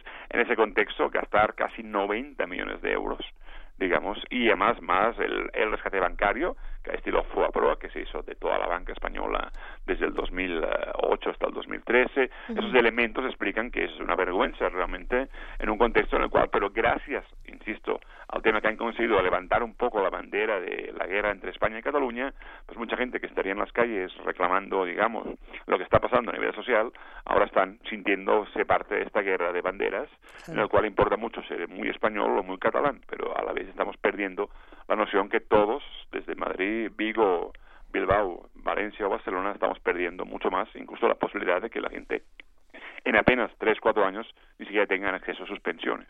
Y estamos hablando justo de lo que pasa dentro de España, dentro de Cataluña, pero ¿qué pasa cuando, cuando lo vemos desde, desde otros países y pensamos en esta discusión geopolítica? Por ahí nos estaban comentando en redes que habláramos del tema Cataluña-Letonia. No Ah, sé, sí. no sé cómo puede entrar. Eh, por ahí están diciendo que Letonia debía de haberse pronunciado de otra manera. Es algo que se estuvo repitiendo desde hace algunos días. Se pensaba porque la- las repúblicas bálticas, por su historia de separación, eh, separación negociada, por cierto, con la- aprovechando con, cuando la, la Unión Soviética pasó a convertirse en Rusia y en ese caos, Ujú. pues todo el mundo. No ha habido en Europa hablando de esto, las únicas independen- independencias que han habido a principios de los 90 se, son en un espacio exsoviético donde por obvias razones, digamos, cuando Yeltsin, Yeltsin toma el control, permite la desbanada. Hay un, hay un momento geoestratégico donde desaparece un Estado. Eso puede pasar, pero es un caso excepcional en la historia. Y el otro contexto, nunca lo olvidemos, fue la guerra de Yugoslavia, que empezó en el 91. También un contexto en donde las grandes potencias sí permitieron la disolución del espacio balcánico. Quedando esto, Letonia, Lituania y Estonia eran repúblicas que tenían una afinidad con la idea independentista y parece que sí el gobierno español promovió una ayuda militar para evitar la tentación que Letonia votara de alguna forma o hiciera un comunicado o una, o una, una postura favorable, digamos. Y sí parece que en este caso también se gastaron otra vez millones de euros que harían falta para otras cosas. En un contexto, insisto, donde en un país donde las contrataciones del Estado, por ejemplo, apenas apenas Correos este año creo que en noviembre eh, hizo unas oposiciones que se llaman eh, públicas para contratar a 2.000 trabajadores, pero mientras tanto seguimos en el país de los contratos basura. Entonces, hablamos de un gasto inmenso, un gasto que en otro contexto, insisto, hubiera producido una rabia generalizada. Pero, como estamos en un sentimiento que hay una guerra por salvar a España, mientras en otro lado estamos en la guerra por construir una independencia que realmente no será factible, en este gasto terrible hemos perdido muchas oportunidades y yo creo que a la vez se cierra un ciclo, porque lo que tenemos, como hablamos la otra vez, es que ahora hay una fuerza de derecha, ultraliberal, digamos, y muy de derechas, que es Ciudadanos de Cataluña, que ahora es, eh, es, primera, es casi primera fuerza política en Cataluña y que posiblemente, y que fue votada, por cierto, por el Partido Socialista. O sea, es lo que se atisba futuro es una especie de gran coalición en España entre un Partido Popular disminuido y un Ciudadanos, con un Albert Rivera funcionando como un Macron, digamos, un joven Macron, entre comillas, digamos, un proyecto ultraliberal de seguir con las reformas estructurales y prácticamente con la idea del Fondo Monetario Internacional, que es el despido libre de burócratas, que es algo que está en la cabeza de las grandes instituciones, pero que el gobierno español hasta ahora no ha promovido. O sea, se están quedando en lo simbólico y lo concreto se les está yendo de las manos, o ya se les sí. fue. Mira, yo te puedo decir, por ejemplo, hablamos eh, casos concretos. Mi madre, que es independentista y que obviamente está muy de acuerdo y votó, estuvo en la Asamblea Nacional Catalana. Me decía hace poco, mi padre está bastante mal y me decía, ella reconoció ahora mismo que, por ejemplo, los servicios de salud están cada vez peor. Hace años yo creo que eran de los mejores de Europa, honestamente. Y hoy en día uno llama y no hay nadie, las filas son tremendas, eh, cada vez, o sea, uno puede tardar un año, más de un año, en operaciones graves. Y eso es lo que está pasando. Estamos viviendo una degradación de los servicios públicos que un tiempo realmente fueron, en cierta forma, excepcionales. Eso está pasando. Mi madre, en ese sentido, me está incluso diciendo, bueno, algo malo está pasando ya. Mientras pensábamos otro mundo, el mundo real se nos está yendo de las manos. Y esa parte es un sentimiento que quizá incluso en Cataluña, donde ahora hay un reflujo, la gente siente que, que el gobierno, que los partidos independentistas no fueron capaces de promover incluso el enfrentamiento, la huelga general, la idea de llevarlo al extremo de una, de llevarlo al extremo una resistencia pacífica. No lo hicieron. Prefirieron un poquito irse a Bruselas y dejar todo cerrado ahí sin nada. Entonces, en ese reflujo que estamos ahora, mucha gente también se da cuenta que en cinco años uno ve la calidad de los servicios y es terrible cómo han sido destruidos poco a poco. O sea, se están librando las batallas incorrectas. Yo creo que sí, y además ha pasado mucho tiempo. En esos cinco o seis años que nos metimos en una batalla que no se pudo ganar, donde además eh, nos vamos dan- dando cuenta a nuestro entorno que aunque algunas cosas se han podido parar, hablamos de desahucios, por ejemplo, que en algunos casos los bancos han dado marcha atrás, la lucha de las plataformas, digamos, antidesahucio tuvo efectos, las, lo que se llamó las mareas, algunas cosas se han podido contener, pero en general, si vemos cosas fundamentales como el estado de las escuelas o el estado de, la- de lo que sería todo lo que, que se llama el seguro social, pues realmente estamos cada vez peor. Uno siente el dolor de saber que, pues en muchos casos, eh, lo digo, no es hablo solo de mi familia, otros familiares, gente que tiene que ser operada, que tienen que ir a la privada a pagar 80.000 euros por una operación de urgencia y realmente arruinarse, literalmente, porque hay que, pagar, hay que drogarse para poder, digamos, para una operación que antes sabíamos que se podía tener en menos de un mes. Esas cosas es lo que en el contexto general han permitido que en la guerra de banderas, digamos, las opciones que parecían que iban a transformar ese contexto están cada vez más en minoría. Pensemos el caso de Podemos, que pasó de ser de la posibilidad de el sorpaso, que se decía en Italia, de superar al PSOE, se ha convertido en un partido que mínimo está en la tercera cuarta posición y ya no tiene ninguna posibilidad de llegar a la Moncloa. En ese contexto, el caso catalán, que es interesante porque fue un desafío, fue un desafío importante y rompió, digamos, el consenso y el silencio político sobre la monarquía, sobre lo, lo, lo inviolable de España. Eso estuvo bien, esa parte creo que fue interesante y probó incluso a mi entender, la naturaleza represiva del Estado, donde sigue habiendo tortura, hay que ser claros y honestos. Todo el mundo sabe perfectamente que el nivel de represión en España no es el habitual en Europa.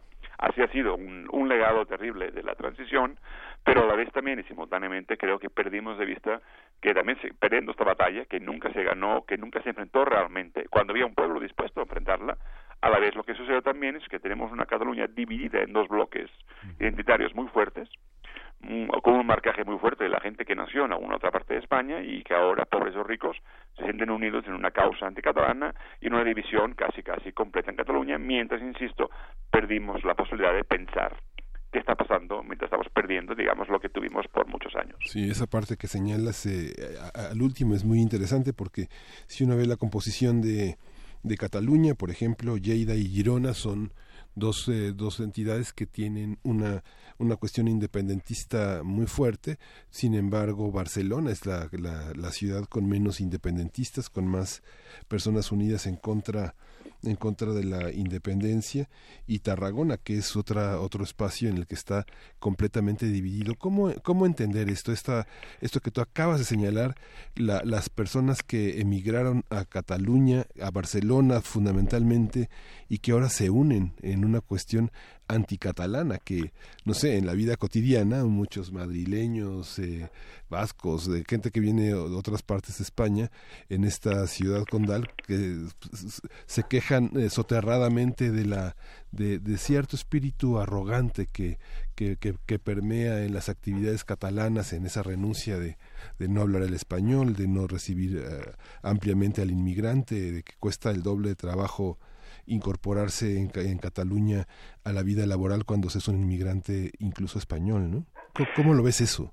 Hombre, mira, es curioso, en las, últimas elecciones, del 21 de diciembre, era curioso ver que eh, Ciudadanos, ese partido ganó en Nou Barris, que es el, mm, un, un, como un barrio, un distrito, una delegación emblemática de la clase obrera, de la izquierda, de lo que fueron los sindicatos del Partido Comunista en los 70 y ganó en Pedralbes, que es el barrio más rico de Barcelona no ganó realmente en los eh, barrios, digamos, de lo que se llama el pequeño artesanado, la clase media, no, no ganó en, los centros del ensanche, las Corts, Sanz, ganó en esos barrios, o en, lo que se llama lo que fue el, ex, el rojo de Barcelona, digamos, y en los barrios más ricos, donde en los barrios más ricos, pues sí, la gente de alta, de empresas, de alta gestión, digamos que eso sí no quieren de ninguna forma que haya independencia, pero es cierto que en ese sentido hay un reflujo porque realmente una parte de la población se siente separada, se siente como, digamos, como que no ha formado parte de este proceso y en el cual es como solo para catalanes de alguna forma. Aunque es cierto que hay también muchos hijos de la migración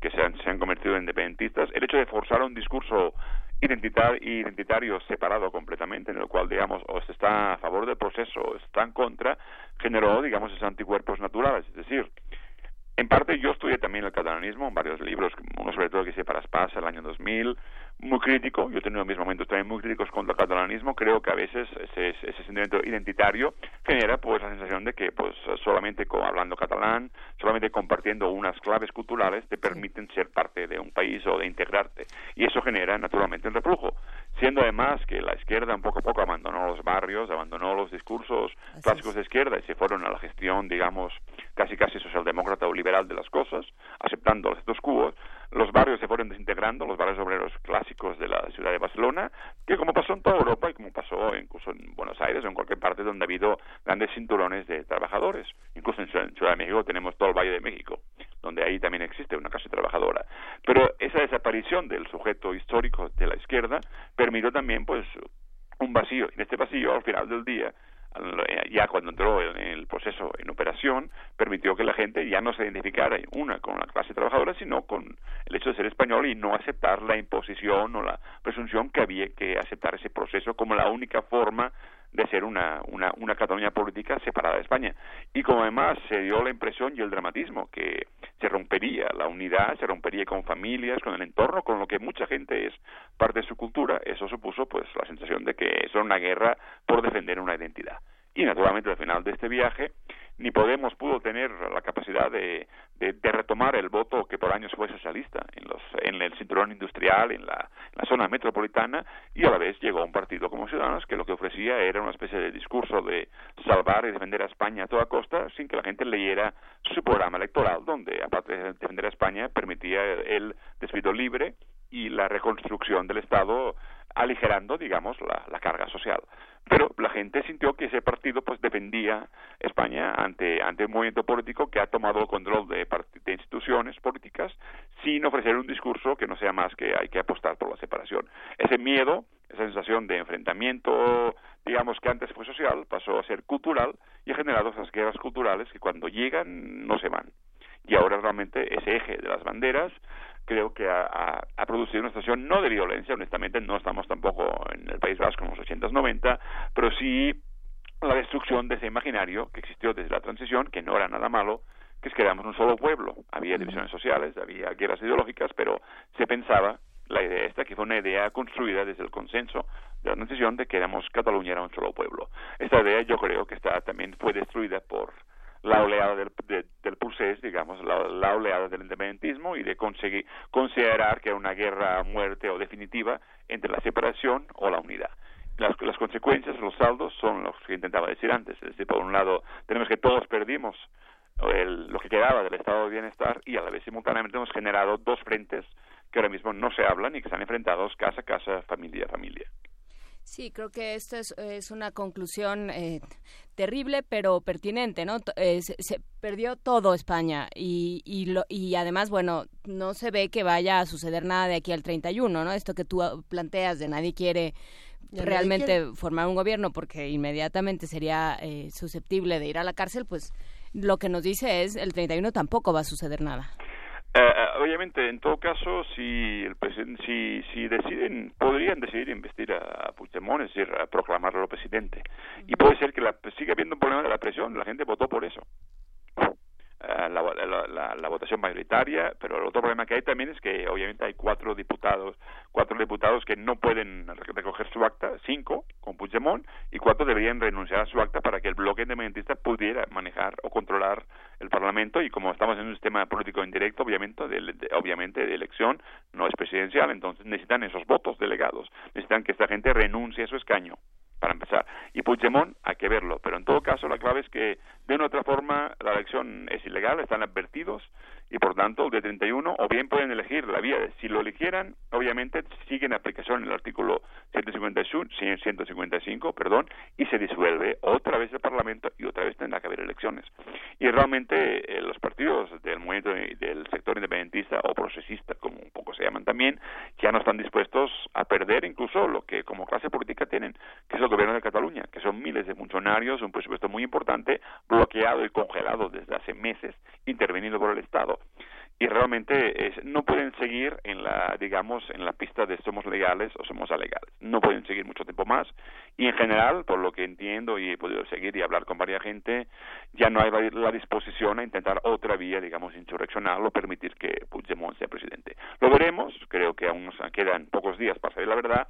Pero si al final Puigdemont no es presidente y le dan un cargo simbólico en Bruselas o si volviera de forma extraña a un consulado quizás pero en todo caso no será presidente. Y en el momento que no sea presidente, quedará muy claro también que la vía, digamos, de, la vía de la insurrección civil, la vía de proclamar una independencia en contra de la ley del Estado, en contra de la represión, terminó lo que inició de una forma el 1 de octubre, yo creo que termina el 31 de enero. Entonces, digamos que eso tiene un efecto duro, un reflujo muy terrible y, y ahora quizá el momento de reflexionar para qué sirvió todo esto, cuál fue el objetivo. Creo que algo se consiguió para mí que es importante y termino un poco afirmando esto, de que sí se vio también que España no negocia y es terrible también ver cómo realmente la vía de la represión se convirtió en la única forma de dialogar que tuvo desde el gobierno de Madrid. Eso fue, creo que fue terrible, pero es cierto que el gobierno catalán tampoco, el movimiento ciudadano que se creó social, que fue muy fuerte, tampoco lo impulsó para generar algún tipo de resistencia a lo Gandhi que hubiera sido interesante o una revuelta de no pagar impuestos, por ejemplo.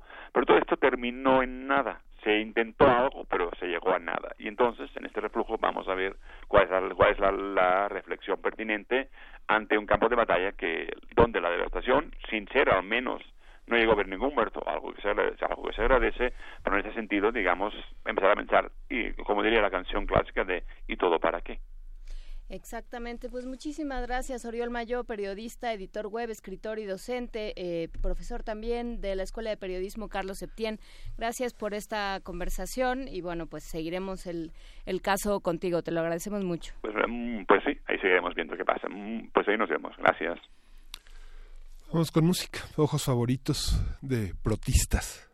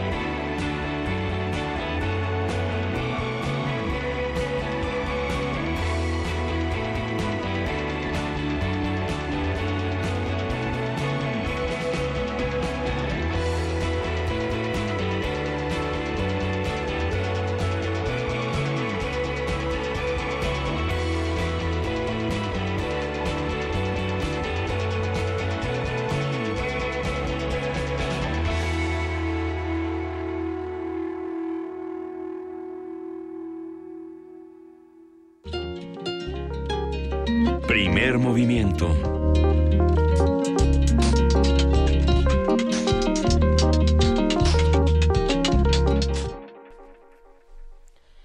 Ocho de la mañana con 55 minutos nos quedamos hablando sobre sobre Cataluña, sobre este esta descomposición de España, ¿no? Esto que narra Oriol Mayo eh, en lo en lo más cotidiano, en los servicios de salud, ¿no? Cómo son pues eh, paradójicamente y con un juego fácil de palabras, pues un indicador de la salud de una democracia y de y del estado social de un país, ¿no? Cuando tú llegas a los servicios de salud te puedes enterar a los servicios públicos y gratuitos, te puedes enterar de cómo está un, un país, cómo se entiende la, el, lugar del ciudadano, cómo se entiende la función pública, ¿no? Todo esto, esto que comenta Oriol Mayo habla de una descomposición y de una pérdida de, de libertades y de posibilidades del pueblo español en todas sus provincias que es enormemente triste y que es yo creo que un caso de estudio interesante para quienes se ocupan de, de eh, historia del siglo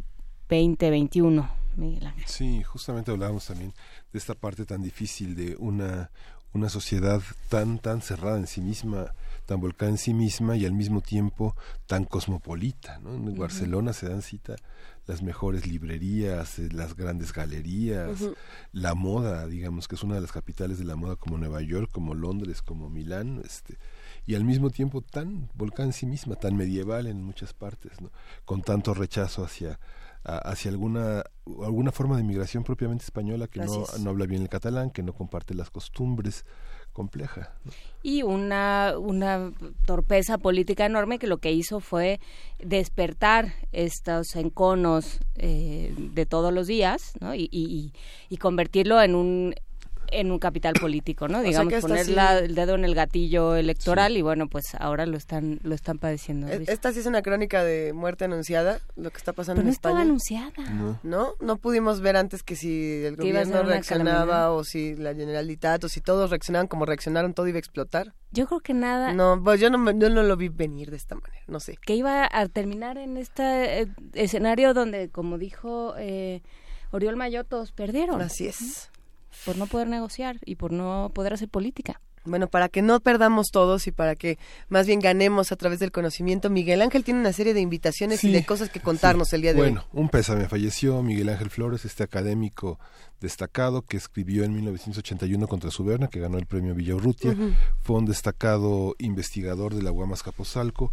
un traductor de Fernando Pessoa, de Paul Claudel, de Wall Stevens, un acucioso investigador que est estaba de alguna manera en la impronta y en el modelo de un hombre que hoy cumple 100 años, que es José Luis Martínez, este uh -huh. gran eh, polígrafo mexicano que en algún momento señala a su, eh, su hijo, Rodrigo Martínez Barak, que Ricardo Martínez Barak, Rodrigo. Rodrigo Martínez Barak, que en algún momento Alfonso Reyes empezó a llenarlo de documentación porque lo consideró uno de sus posibles, el posible biógrafo de su, de su trayectoria intelectual. José Luis Martínez editó en el Fondo de Cultura revistas, la tradición de revistas mexicanas de principios del siglo XX, las ediciones facsimilares, hizo un papel muy importante, es eh, un precursor de la historia de la literatura en México, fue director del Instituto Nacional de Bellas Artes, es tal vez eh, la biografía más polémica, más completa y más impresionante sobre Hernán Cortés.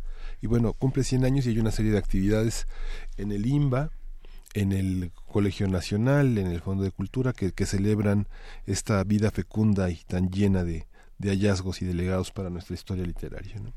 Pues vale la pena revisar los Así festejos es. y las publicaciones, por supuesto, de José Luis Martínez. Tiene esta vertiente de eh, funcionario del ámbito cultural que es importante y que, bueno, vale la pena en este momento en el que tantos eh, se están volcando a la al trabajo de, de, cultura, ¿no? En un momento además donde se supone que vamos a cambiar de gobierno y vamos a tener otros otras posibilidades de acercarnos a la cultura, bueno, sí. qué, se, qué se hace bien y qué se puede rescatar. Pero bueno, de esto hablaremos eh, la próxima hora.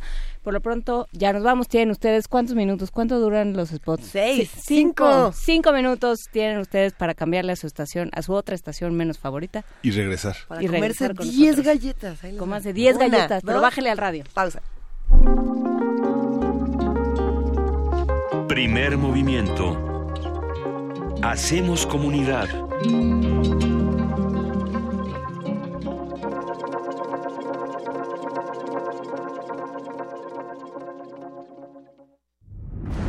Resistir está en la naturaleza humana. En todo aquello que hemos creado para nuestro cuerpo y nuestro espíritu. En la libertad de nuestros sentidos y el derecho a nuestros pensamientos. Nuestra capacidad de ser responsables y en el gusto de entretenernos. Tenemos un legado que mantener y nuestra tripulación cumple su misión con honor. Resistencia modulada. De lunes a viernes, de las 20 a las 23 horas, por el 96.1 de FM, Radio UNAM. Experiencia sonora. El Tribunal Electoral de la Ciudad de México trabaja antes, durante y después de una elección, porque además de defender tu voto, te atiende si no se respetan tus derechos político-electorales. Imparte justicia cuando existen inconformidades en elecciones internas de partidos políticos, comités ciudadanos y consejos de los pueblos. Además resuelve controversias en elecciones de autoridades en la Ciudad de México y en consultas ciudadanas. Tribunal Electoral de la Ciudad de México. De principio a fin, justicia en tu elección. En 2018 decidiremos lo que es mejor para México. Ahora tendremos más opciones que antes. Además de partidos políticos, habrá candidaturas independientes. La ciudadanía puede ahora respaldar esta nueva opción. Si decides dar tu apoyo, escanearán tu credencial para votar y solicitarán tu firma en la app oficial del INE. Esto no compromete tu voto, solo ayuda a las y los aspirantes a ser una opción más en las próximas elecciones. Recuerda, el INE protege tus datos personales. El primero de julio tú decidirás por quién votar. Instituto Nacional Electoral, INE. En 20 años los servicios han empeorado. Antes la seguridad nunca fue un problema. El gobierno no le ha invertido al transporte público. En los últimos seis meses, cuatro asaltos al puesto. Se os ve cómo están las calles. El tráfico ha empeorado horrible. En los últimos 20 años, todo cambió. Yo siento lo mismo que tú. Ya basta. Es hora de que esta ciudad grande se convierta en una gran ciudad. Soy Miquel Arriola y si ustedes quieren, yo puedo. Si nosotros queremos, Miquel puede. Mensaje dirigido a los integrantes de la Convención de Delegados del PRI. Soy Felipe Garrido. A estas alturas la mayoría de los mexicanos saben leer y escribir. Eso no quiere decir que todos sean lectores. Todavía hace falta formar muchísimos lectores. Te invitamos al curso Aprender a leer. Aprender a leer. Imparte Felipe Garrido. Sala Carlos Chávez del Centro Cultural Universitario. Los días 12, 19, 26 y 28 de febrero. De las 17 a las 19 horas. Informes al 5622-7070 o en www.grandesmaestros.unam.mx. El cupo es limitado. Inscríbete ya. Invita al programa Grandes Maestros de Cultura UNAM. Hoy lo que nos une es mucho más grande de lo que nos separa. Cuando estamos juntos somos invencibles. Juntos hemos sacado al PRI corrupto de las casas de gobierno y juntos los hemos metido a la cárcel. Juntos haremos un México más justo, más seguro y más contento. Para eso el PRD, PAN y Movimiento Ciudadano hicimos un solo frente. Vamos a cambiar la historia, porque cuando estamos juntos somos invencibles. Cambiemos la historia. PRD, por un México que brille. Mensaje dirigido a militantes del PRD en términos del convenio de coalición por México al frente. Durante años hemos trabajado en proteger el medio ambiente y lograr nuestras propuestas. Entendimos que protegiendo solo el medio ambiente, la otra mitad, la de tus necesidades básicas como tu economía y seguridad, requieren de mayor atención y mejores resultados. Soy José Antonio Amid, precandidato del Partido Verde a la presidencia. Soy un ciudadano sin militancia política y un servidor público con experiencia. Militantes verdes, apóyenme la votación interna y cuidemos juntos el ambiente entero de nuestro país. Partido Verde, dirigido a los tres tipos de afiliados del Partido Verde Ecologista de México e integrantes de su Consejo Político Nacional. En 20 años los servicios han empeorado. Antes la seguridad nunca fue un problema. El gobierno no le ha invertido al transporte público. En los últimos seis meses, cuatro asaltos al puesto. Se os ve cómo están las calles. El tráfico ha empeorado horrible. En los últimos 20 años, todo cambió. Yo siento lo mismo que tú. Ya basta. Es hora de que esta ciudad grande se convierta en una gran ciudad. Soy Miquel Arriola y si ustedes quieren, yo puedo. Si nosotros queremos, Miquel puede. Mensaje dirigido a los integrantes de la Convención de Delegados del PRI. En la UNAM se escriben historias de éxito. En Fundación UNAM hacemos que estas historias sean posibles ya que becamos anualmente a más de 68 mil universitarios. Súmate 5340-0904 o en www.funam.mx. Contigo hacemos posible lo imposible. Primer movimiento. podcast y transmisión en directo en www.radio.unam.mx.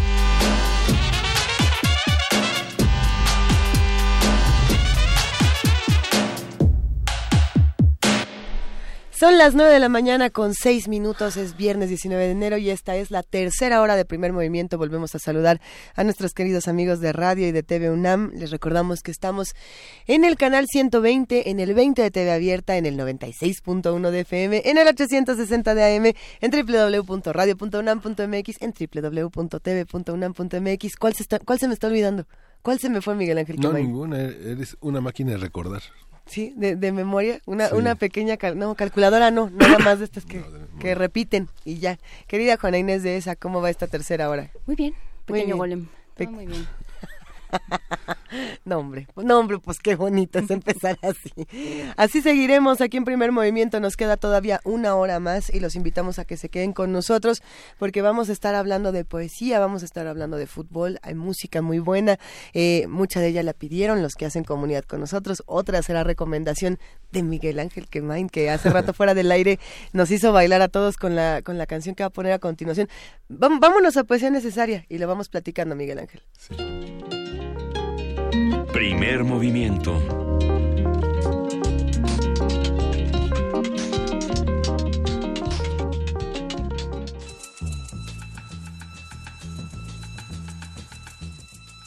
Es hora de poesía necesaria.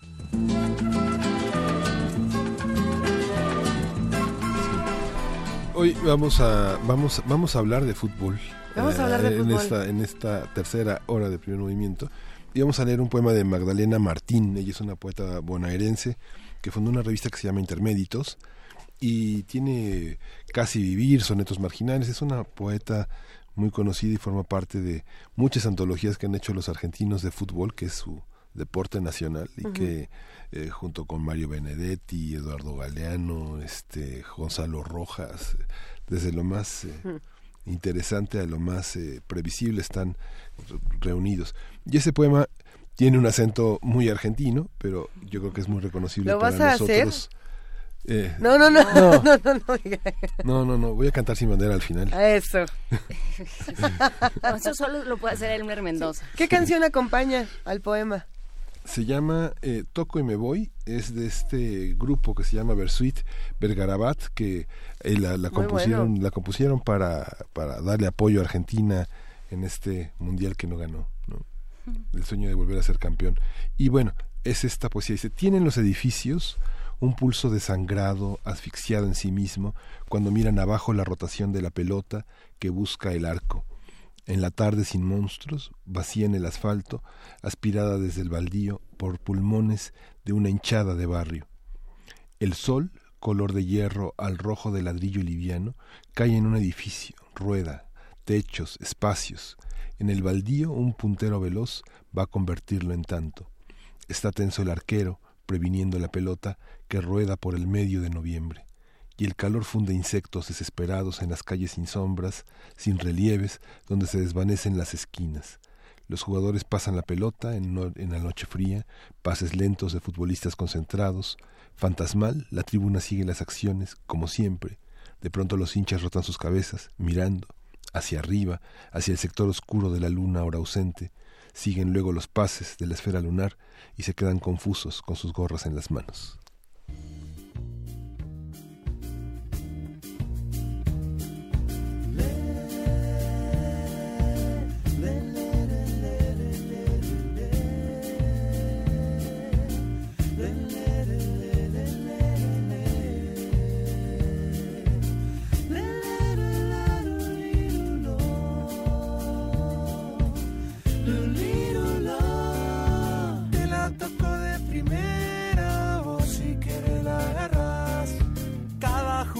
Que sueño se hace realidad o pareciera algo casual. Aunque ponga la barrera, yo te la mando a guardar. Toda la vida es un baile, te pueden bailar. Aunque no quieras,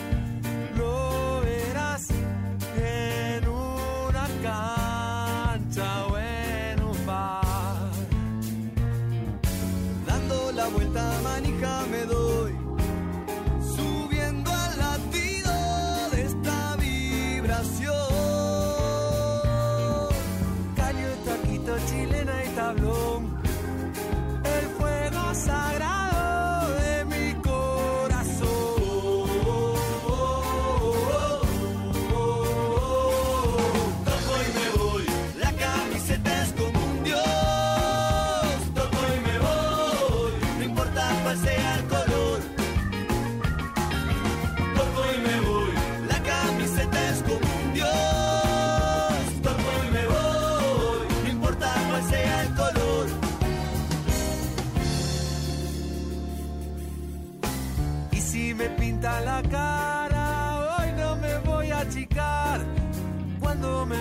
La pena no voy a llorar.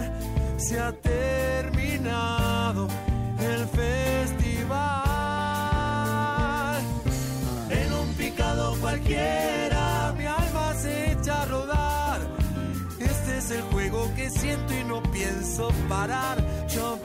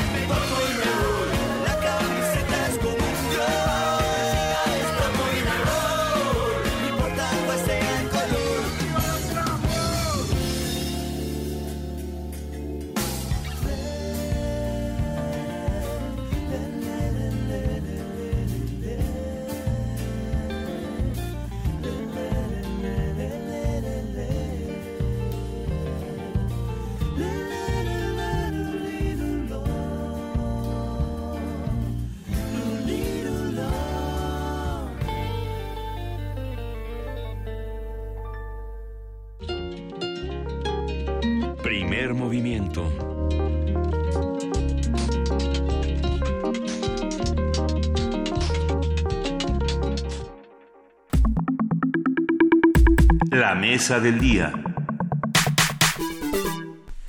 El año pasado se realizó el primer torneo de la Liga Femenil de Fútbol, del cual el equipo de las Chivas Rayadas de Guadalajara se coronó campeón al vencer 3 por 0 a las Tuzas del Pachuca.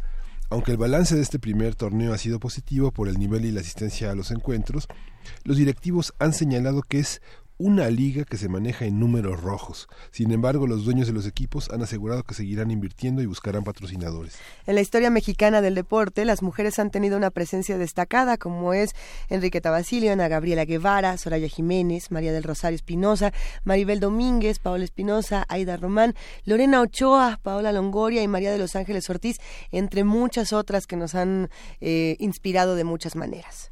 Y vamos a conversar sobre la forma en que cómo se entiende el papel de las mujeres en la vida deportiva, cuáles son las limitaciones, los prejuicios, las injusticias que enfrentan. Y van a estar con nosotros Marion Reimers, periodista deportiva en Fox Sports, fundadora y presidenta de Versus, una ONG que vela por contenidos más inclusivos y profesionales en los medios deportivos, y también Ileana Dávila, directora técnica del equipo de fútbol Pumas Femenil y auxiliar técnica en la Sub-13. Abrimos la línea telefónica para darle la bienvenida a Ileana Dávila. Ileana, ¿cómo estás? Muy buenos días.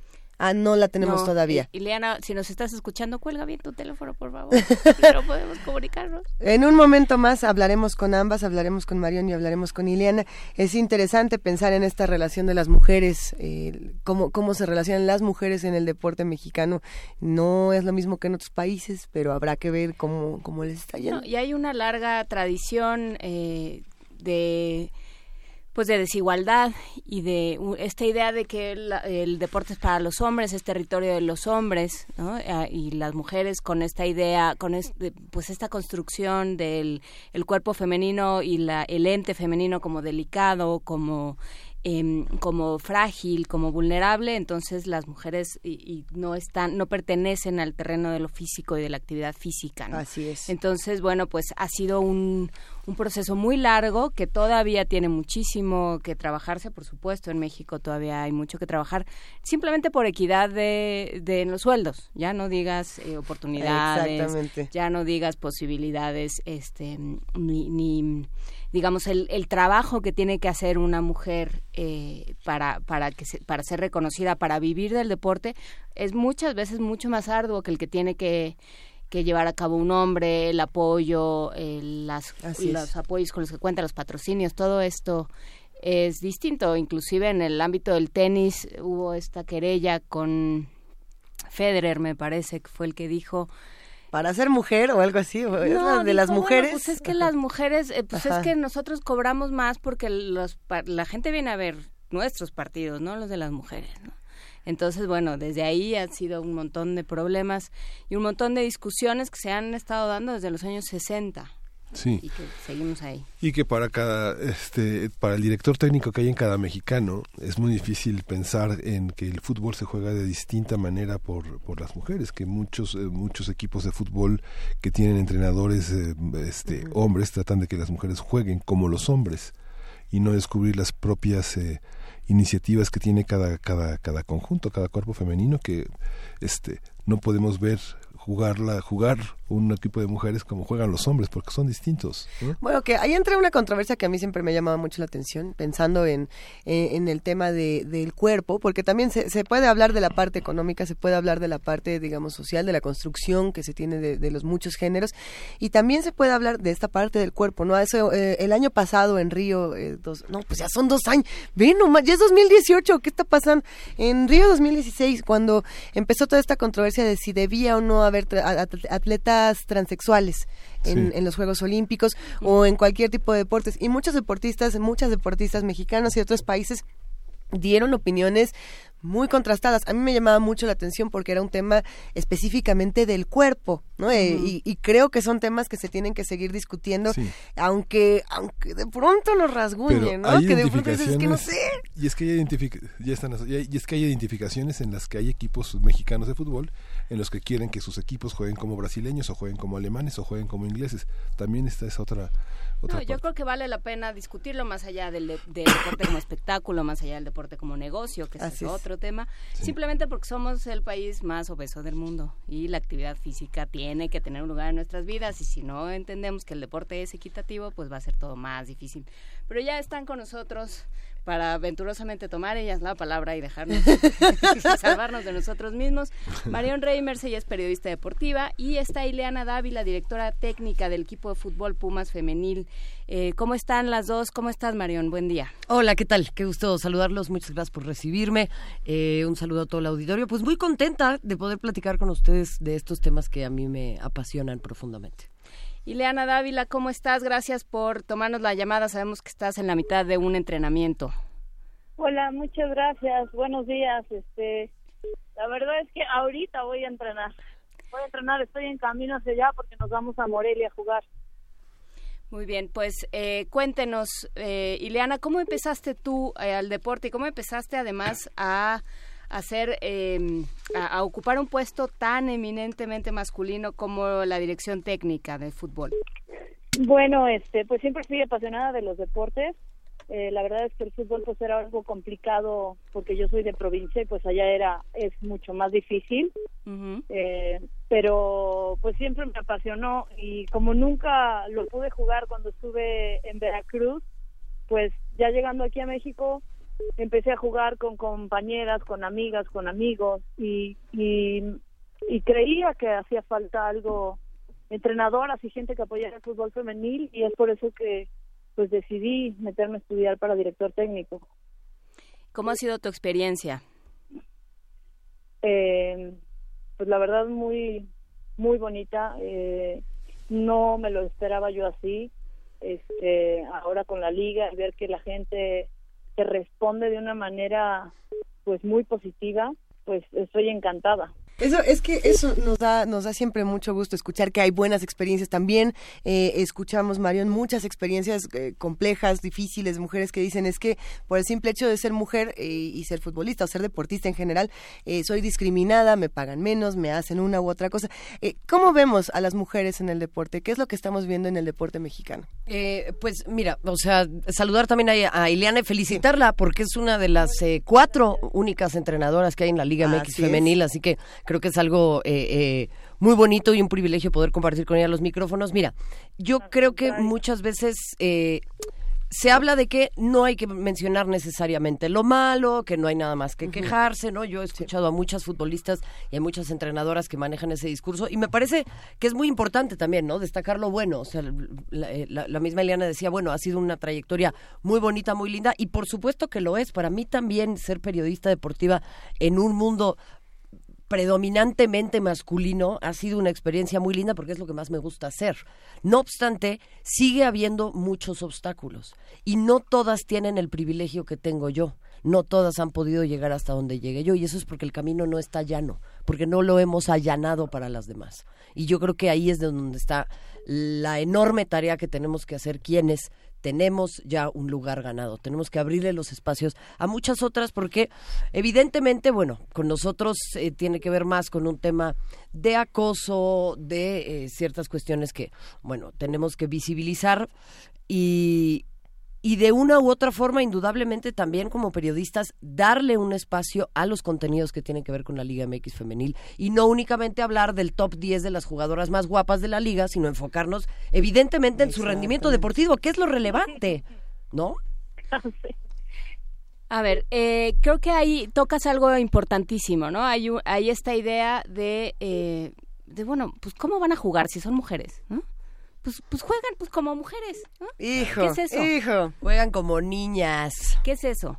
Pues jugar como niñas a mí me parece jugar muy bien, ¿no? Porque lo que yo he visto en los partidos de la Liga MX femenil son extraordinarios. Lo que pasa es que siempre lo femenino tiene una connotación negativa, tiene una connotación eh, eh, de, de- de- de debilidad, ¿no? Porque así está construido nuestro lenguaje y así está construida nuestra sociedad y tenemos que darle la vuelta a esos estereotipos.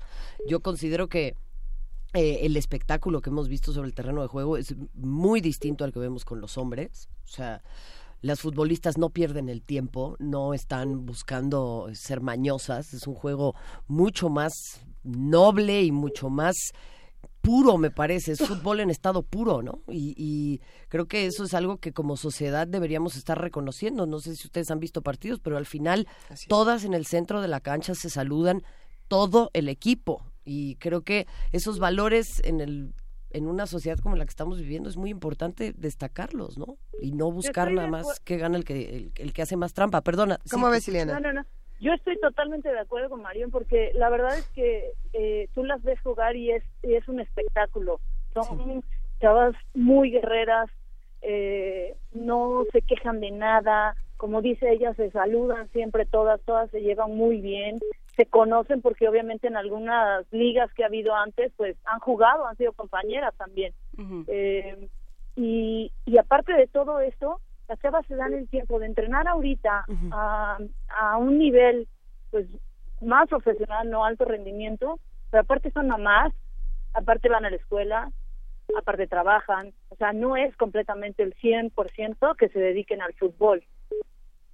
A ver, ¿No? eh, me gustaría que hacer una distinción que yo creo que está implícita, pero vale la pena explicitarla, que es no es que las mujeres per se, este, com- digamos eh, que la patita de, de un cromosoma resulte que eh, que son mejores o que son más disciplinadas, o que, sino que se han tenido que hacer así, o eso es lo que yo entiendo, ¿no? Y Leana, ¿tú has entrenado hombres y mujeres? Sí. ¿Y cuál es la diferencia? Pues no, o sea, yo creo que ah, de entrada cuando te ven como mujer dicen, ¿cómo? ¿Tú me vas a venir a decir qué hacer? Porque Ujú. obviamente es eso no existía antes. Ahora hay muchísimas mujeres que son entrenadoras, pero lo que pasa es que la gente no las conoce, pero sí las hay. Como preparadoras físicas y como muchas cosas, ¿no? Que tienen que ver con el fútbol. Pero eh, yo creo que pues a lo mejor eh, son un poco más disciplinadas las mujeres. Eh, no lo sé. yo no, la verdad es que con la gente o con los hombres que he trabajado, la he pasado muy bien. Al principio se sacan de onda, pero la verdad es que muy bien. La verdad yo no te puedo decir que he tenido una mala experiencia con ellos. A ver, corrígeme, corrígeme si me equivoco, porque yo también estoy tomando el, el curso de entrenadora. Eh, evidentemente no no al nivel que manejas tú, pero pues estamos empezando a entender algunos conceptos, ¿no? Y yo lo que creo es que no tiene tanto que ver con quién es más disciplinado o no, que también es una muy buena pregunta, sino en realidad con que, por ejemplo, cuando yo estaba creciendo, yo nunca tuve dentro de mi horizonte profesional poder ser jugadora de fútbol, ¿no? O sea, yo nunca pude ¿Por qué no? soñar, pues porque ¿Por no existía. O sea, no, no estaba en el horizonte que yo me ganara la vida jugando al fútbol. Yo podía jugar fútbol, pero no podía ser profesional. No podía buscar que me fichara el Paris Saint Germain, que me fichara el Atlético de Madrid, que me fichara el Levante, como hay tantas jugadoras mexicanas y, y- y latinas que ahora están militando en Europa. Entonces, el simple hecho de que ese paren- de, de- de que ese horizonte profesional no exista, ya, ya cambia toda tu perspectiva de las cosas. A mí que me digan qué hombre no ha soñado con ser futbolista profesional, pero después se lesionó la rodilla, ¿no? Claro, O luego- o luego despertó y se dio cuenta, ¿no? Claro, es, es es justamente eso, Ileana. O sea, al final del día no existía esa posibilidad y yo creo que eso es algo muy valioso. Claro, lo hacías por diversión, porque te gustaba, porque te apasionaba jugar y jugabas con hombres. ¿no? Además. Porque también muchas mujeres, pues poco les gusta el fútbol y es muy respetable. Y a muchos ¿No? hombres tampoco.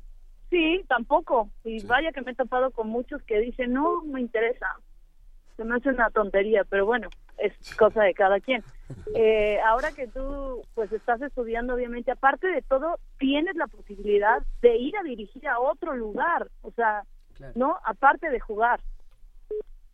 Las chavas tienen ahorita una puerta abierta muy grande eh, pues para poder eh, que las reconozcan en otros países el talento que tienen, porque siempre lo he dicho, en México hay mucho talento para jugar fútbol.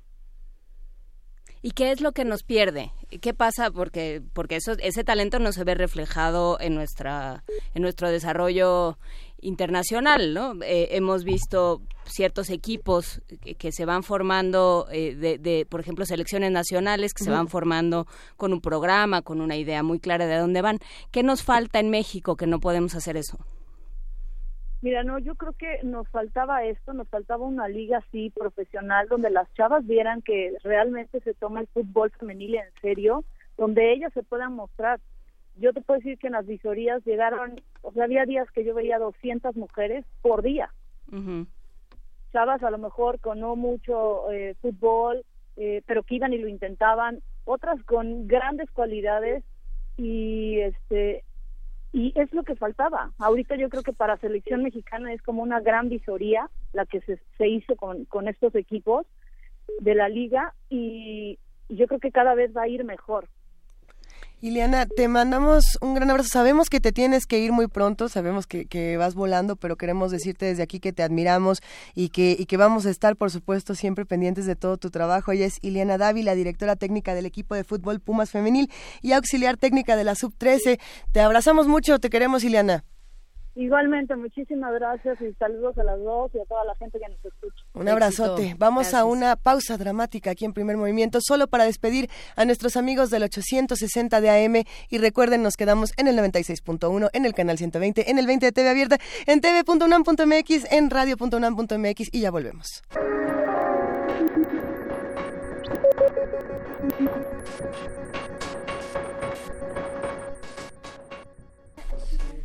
Ya nos agarraron aquí platicando. No, es que, es que me quedé en la, en, pensando. Sí. eh, hablamos la, la vez pasada que hablamos de deporte femenil, eh, hablamos de la liga, de esta liga de fútbol americano para mujeres y de cómo se construyó como una cosa para que vean los hombres, o sea, que se centró mucho Ah, la de la, la de la, ropa lon- interior, ajá, la lingerie, no sé qué. Este, se construyó como un deporte para que vieran, para exhibir el cuerpo femenino. ¿no? Para que lo viera quien sea, pero para exhibir el cuerpo femenino. Entonces, eh, ¿qué- Hijo. ¿cómo se distingue esto de, de la liga femenil? Pues es bueno. que es una cosa muy dura para, o sea, las chavas del Lingerie eh, Football League, la verdad, juegan muy bien. Son unas súper atletas. Y yo he visto muchas entrevistas con ellas y en donde algunas dicen, bueno, es que no nos quedaba de otra porque de otra forma no nos iban a hacer caso. ¿no?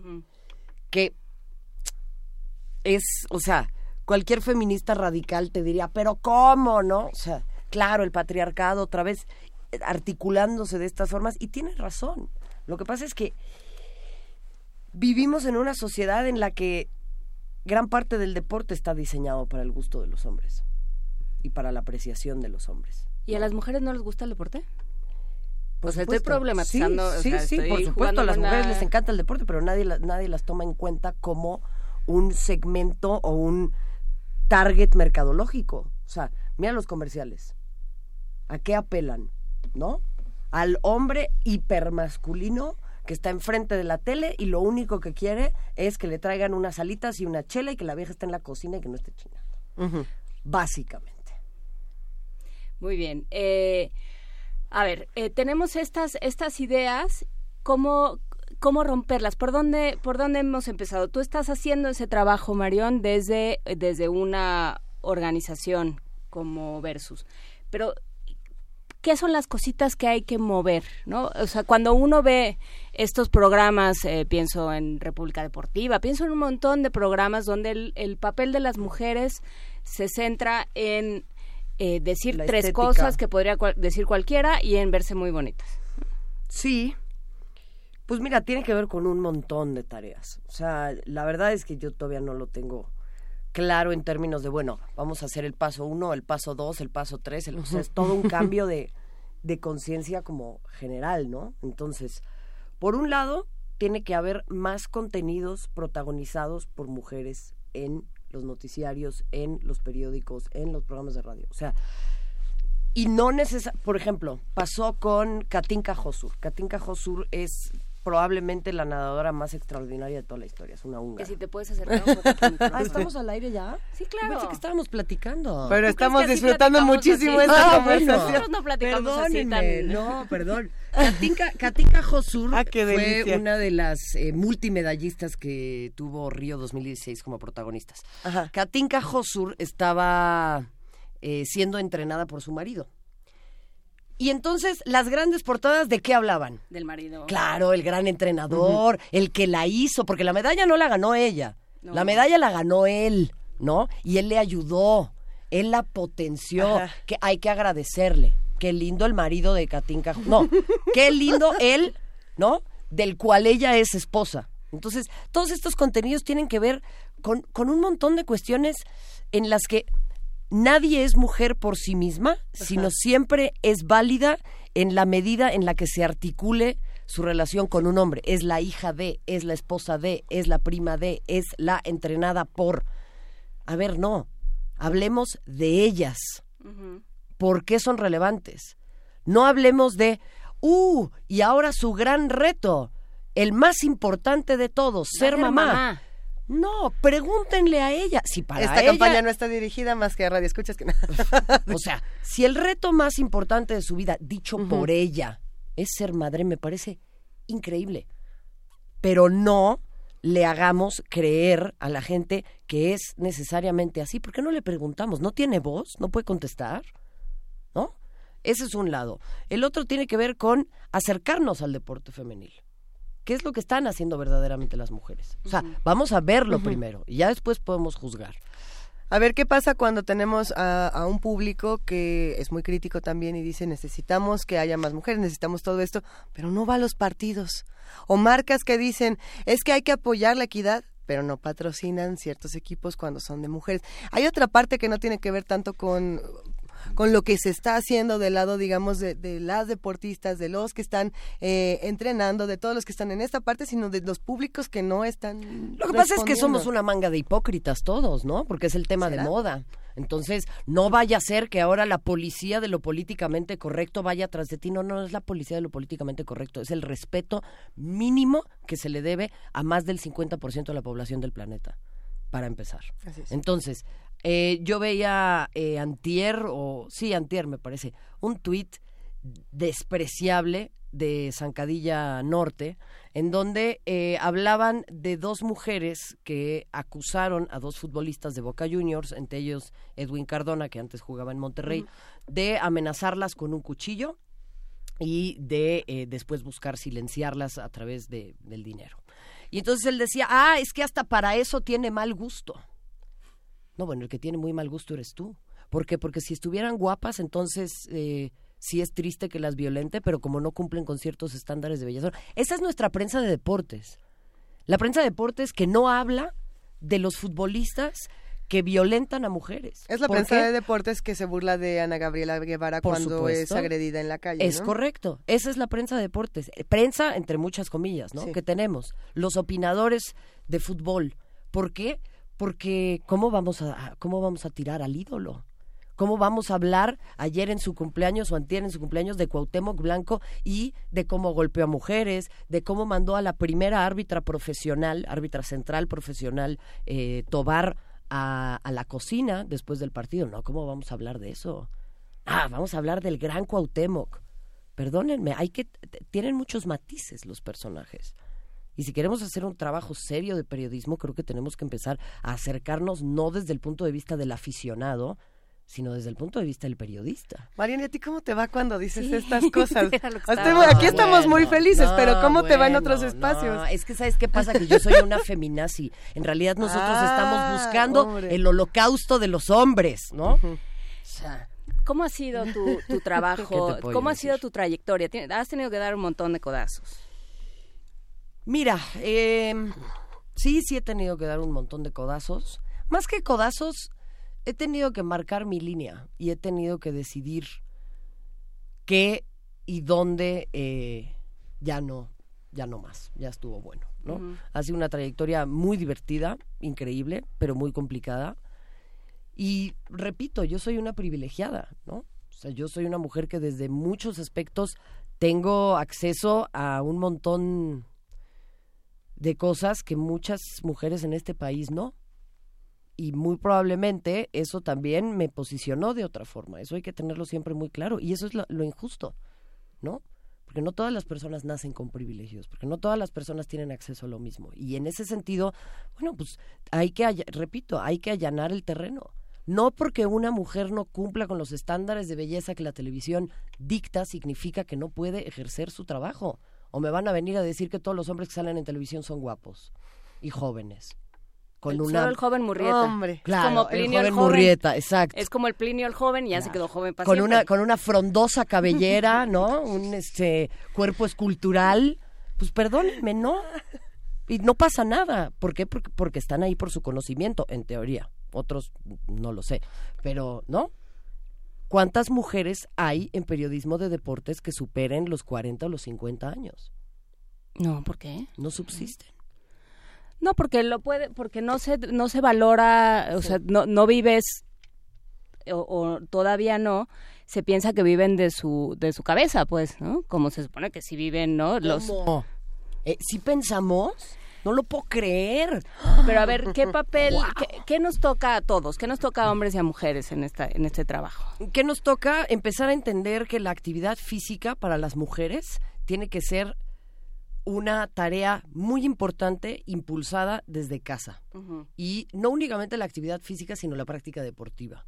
Hay una diferencia sustancial entre ir al gimnasio y subirte a la escaladora, cosa que a mí me parece una de las peores torturas del mundo moderno. Subirte Y- a la escala. ¿La escaladora? ¿Quién inventó ese aparato del infierno? O sea, no tiene fin. No tiene fin y es una actividad cansadísima. Las mujeres nos subimos a la escaladora a partir de los 13 o 14 años para poder ponernos el bikini e ir a la playa para gustarle a otros hombres. No hacemos deporte porque nos guste, hacemos deporte porque nos queremos ver bonitas. Antes de eso, ¿qué mujer practica deporte? Pocas. No es lo común, ya cada vez más. Y eso tiene que venir incentivado generalmente, generalmente, de quien hace las labores de cuidado y de hogar, que es otra mujer, que tampoco seguramente fue educada a practicar deporte. O sea, agarra una pelota, sale a jugar a la calle, no únicamente te subas a los 14 o 15 años a la escaladora. O, y si vas a regalar algo de Navidad, no regales necesariamente una muñeca. Pregunta qué quiere. A lo mejor quiere una pelota. Claro, justamente. Y cuestionémonos todos los días nuestros propios prejuicios. Yo creo que eso está muy bueno en general. O sea, en México somos increíblemente prejuiciosos. Somos increíblemente clasistas. Si, si tuvieras que jerarquizar dónde, dónde, dónde se focalizan estas visiones de lo femenino, del cuerpo, del rendimiento, ¿cómo lo harías? Digamos, el, fundamentalmente de gran parte de lo que estás hablando es del mercado, un cuerpo que está para venderse, para usarse y para comercializarse. Pero hay una serie de actividades que tienen que ver con otra, con otra visión. Digamos que, por ejemplo, hoy emerge el nado sincronizado por parte de hombres y las rutinas tendrían que parecerse a las que hacen las mujeres. Hay rutinas muy fuertes, por ejemplo, el equipo chino tiene rutinas muy fuertes, el equipo ruso, hay este Venezuela ha sido una potencia en el nado sincronizado con España. este, ¿no? España. Entonces, bueno, esta parte del rendimiento del cuerpo. Hay un cuerpo, hay un cuerpo sin una musculatura que permita eh, grandes saltos o gran rendimiento en a- algunas actividades como el atletismo. Digamos, hay un cuerpo que se tiene que masculinizar en el sentido más, eh, más lugar común, si tú lo quieres pensar, en muslos muy fuertes, hombros muy que soportan una- un gran lanzamiento, etcétera. Y muchas mujeres renuncian a esta masculinización de su cuerpo. No nadan porque dicen que se les va a hacer la espalda ancha o le dicen las espaldas anchas. Correcto. ¿Cómo, cómo, cómo eh, entender esta necesidad de fortalecer el cuerpo, de articularlo en una rutina? Por ejemplo, el, está el otro lado de la danza, los hombres que se feminizan. Hay, hay interpretaciones muy importantes. Tuvimos un bailarín en Argentina como Julio Boca, por ejemplo, que ha sido uno de los cuerpos más interesantes en el ámbito de la danza, un, un cuerpo masculino y al mismo tiempo también capaz de interpretar papeles femeninos, por ejemplo, ¿no? ¿Qué pasa con esa con esa visión? ¿Cómo lo jerarquizarías en el sentido en el que hay deportes que no son para el negocio, que no son para el comercio? Hay deportes que tendríamos que pensar el cuerpo femenino como una construcción que está exclusivamente destinada al deporte. ¿Cómo bueno, pensarlo? ¿Cómo O desearlo? sea, hay, hay deportes que se consumen menos que otros. O sea, y eso va de la mano de la comercialización, del interés, de la importancia que tiene X deporte en un país, ¿no? O sea, el boxeo no es igual de importante en México que en Alemania. En Alemania se juega handball, ¿no? O sea, arrancando desde ahí tiene que ver con un mercado distinto. Eh, yendo a, lo que apuntas tú, yo creo que en general tenemos que empezar a entender el deporte de otra forma. O sea, por ejemplo, Usain Bolt va a tener siempre una marca mejor en términos de, de, de quién corre más rápido o recorre más rápido esa distancia que este una Marion Jones, por ejemplo, a pesar de que le quitaron la medalla, pero dejemos no en, en personajes conocidos. Yo me pregunto, ¿en qué momento vamos a llegar al tope? Porque va a llegar un momento en el que ya esa distancia, o sea, los 100 metros planos, ya no se va a poder hacer en menos tiempo a menos que se teletransporte el tipo, ¿no? Porque llegan a los límites de lo físico. Y entonces, ¿cómo vamos a satisfacer nuestra necesidad de espectáculo? Pasa lo mismo con el ciclismo. Cada vez hay que romper sí. más y entonces hay que drogarse más para mantener, ¿no? Ese espectáculo. Pasa lo mismo si comparamos a hombres y mujeres. Hay que entender más bien el placer estético del deporte. El deporte es un placer estético. Si empezamos a entenderlo también desde esa óptica y de la importancia social que tiene, entonces vamos a disfrutarlo mucho más que únicamente pensar, ah, ya no lo corrió 9.58, es un perdedor, ¿no? Y Pues ético. no. Y ético. Claro, o sea, qué importante es que ahora en los Juegos Olímpicos de Invierno las dos Coreas vayan a desfilar bajo una bandera de unificación. Eso es mucho más importante para mí, si analizamos el deporte y sus, y sus implicaciones, que el ahora se rompa el récord de slalom. Sí, claro, es el humano siempre empujando para más, pero va a llegar un ¿Pero a punto qué en el que el cuerpo ya no da más. Y yo me, yo me detendría también en esto que decías de la, el cuerpo femenino o el cuerpo masculino. Eso son construcciones. ¿no? O sea, esas son cosas que hemos entendido pues por la tradición clásica, por esta idea patriarcal de las mujeres son delicadas y los hombres, o sea, esta idea de los hombres son más fuertes, sí, pero pero no necesariamente o que un músculo desarrollado es masculino ¿no? o un músculo más desarrollado es masculino y uno eh, más elongado es, es femenino, pues esas son construcciones. ¿no? Entonces, pues simplemente conforme va- vayamos abriendo espacio para que cada quien dentro de sus posibilidades, ¿no? Independientemente de su género, dentro de sus posibilidades, disfrute de su cuerpo. No estamos acostumbrados a que el cuerpo sea algo de lo que, que uno disfruta, ¿no? Ah, no, porque aparte es como de brutos, ¿no? O sea, en realidad en, en, en esta sociedad tan iluminada, el, el, el, bueno es el que usa la mente, el bruto es el que usa el cuerpo. Bueno, y luego, bueno, pues sí, pero luego te topas con el boliche con, con pavos congelados que hacen en Minnesota o en uno de estos lugares donde nieva durante años y felices días y sí, bueno, sí, no es una cosa muy compleja. Y agregar una cuestión que a mí me parece muy interesante, retomando lo que mencionabas hace instantes. Eh, yo veía, por ejemplo, la alterofilia, ¿no? En los Juegos Olímpicos de Río. Y veía memes, comentarios, y no, porque el, el, mexicano, además, los mexicanos tenemos una enorme capacidad de hacer uso de un concepto que en alemán se llama Schadenfreude que es, o Schadenfreude, que es ser feliz a través del sufrimiento del otro, ¿no? O burlarse de los demás. Entonces yo veía a estas atletas de alterofilia, de kazajas, ¿no? Eh, algunas otras vietnamitas, lo que fuera, y les parecía muy divertido a los hombres burlarse, entre comillas digo esto para que nos escuchan en radio, de lo feas que se ven, ¿no? De lo masculinas que son.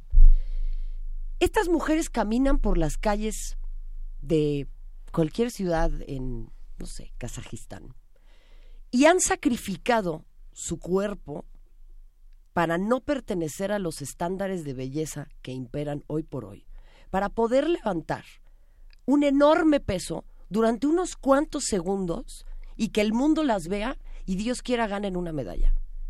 Nadie se va a acordar verdaderamente de quiénes son. No son Usain Bolt, no son Simon Biles, no son las rockstars del olimpismo.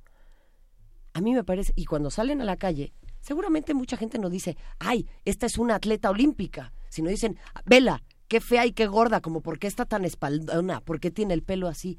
Y a mí, que una mujer haga eso en la sociedad hoy en día me parece increíblemente valiente, porque ese es el amor por el deporte de verdad. ¿Y qué pasa? Y aquí es, eh, es que ya, ya, voy, ya voy a empezar con, lo que siempre quiero llegar, pero cuando hablamos de la comunidad LGBTTI y sobre todo de la comunidad trans, que ha entrado a diferentes eh, espacios deportivos con una discriminación impresionante, porque dicen, bueno, es que tú naciste hombre, entonces tú no puedes jugar como las mujeres porque tú naciste hombre, aun cuando hayas transformado tu cuerpo para llegar a ser mujer, porque esa era la imagen que tenías de ti misma, pues tú eres hombre y tú no puedes jugar con nosotras.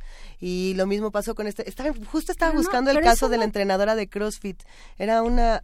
pero esto no tiene que ver con, eh, con esta necesidad de las marcas y de los premios y de las medallas y de las mediciones. Díganme, ¿con qué tiene que, qué pasa ahí? Sí, tiene que ver con las mediciones, tiene que ver con que en general en este mundo dominado por hombres nos encanta medir las cosas, no sé por qué, ¿no? Este, hay como una tendencia a medir. pero Em, creo que, no sé, es, es un debate muy interesante. Yo no tengo la respuesta. Yo tampoco sé, o sea, en el sentido estricto del deporte en donde medimos todo. decir, bueno, ahora cómo vamos a establecer, cómo vamos a regular esta situación. Yo lo que creo es que justamente se tienen que generar nuevos espacios en donde empujemos nuevamente a otro a, a otros sitios yo puedo entender perfectamente el dilema también de quienes regulan esto. ¿Por qué? Porque va a haber atletas que te van a decir, oye, eh, eh, como René, no, me acuerdo el nombre de la tenista, René, fue la primera tenista trans. Le ganaba a todas las mujeres. Ajá, ¿qué pasaría si Bolt decidiera ahorita y sí, hacer un cambio de sexo? Hacer un cambio de sexo. A ver, ¿qué vamos a hacer?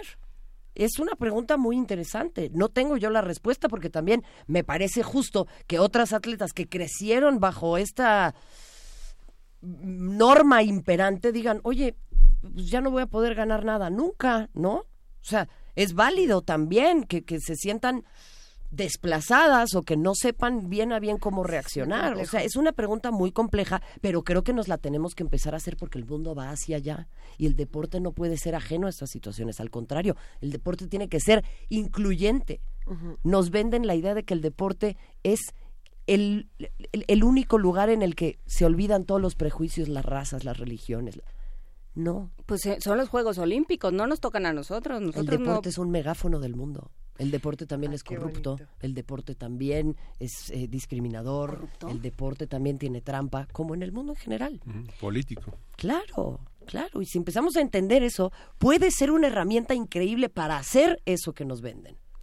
Pero también tiene que haber una democratización del deporte, digamos. Obvio. O sea, hacerse uno yo vuelvo a lo mismo, somos, eh, somos un país obeso, somos un país con enormes problemas de hipertensión, de diabetes, de hígado graso, de todas estas cosas que nos dicen todo el tiempo. Pues sí, si seguimos pensando que el deporte es para otros, que el deporte es para los niños y no para las niñas, que, eh, que la única función del deporte o del ejercicio, de la actividad física es verse bien, ¿no? pues entonces vamos a tener seguir teniendo un problema de salud pública porque también pasa por ahí Te voy a contar una, una anécdota, si todavía tenemos tiempo, les platico. Un par de minutitos, sí. Estaba yo en eh, Toluca tomando mi curso de para ser directora técnica y había un ni- había una niña que estaba sentada ahí en, en unas mesitas con su mamá, no tenía mucho que hacer. Le digo, hola, ¿cómo te llamas? Sofía. Ah, muy bien, Sofía, ¿y qué haces? Estoy esperando a mi hermano, porque la- al hermano lo habían llevado a la clase de fútbol. Ah, muy bien. ¿Y tú no haces ningún deporte? Y muy inocente me dice, me encanta el patinaje artístico. Ay, qué padre, ¿y sigues patinando? No, es que nos mudamos del DF para acá y pues este no, no he encontrado dónde patinar, pero tal vez me gustaría hacer gimnasia. Ah, ok. ¿Y por qué no haces gimnasia?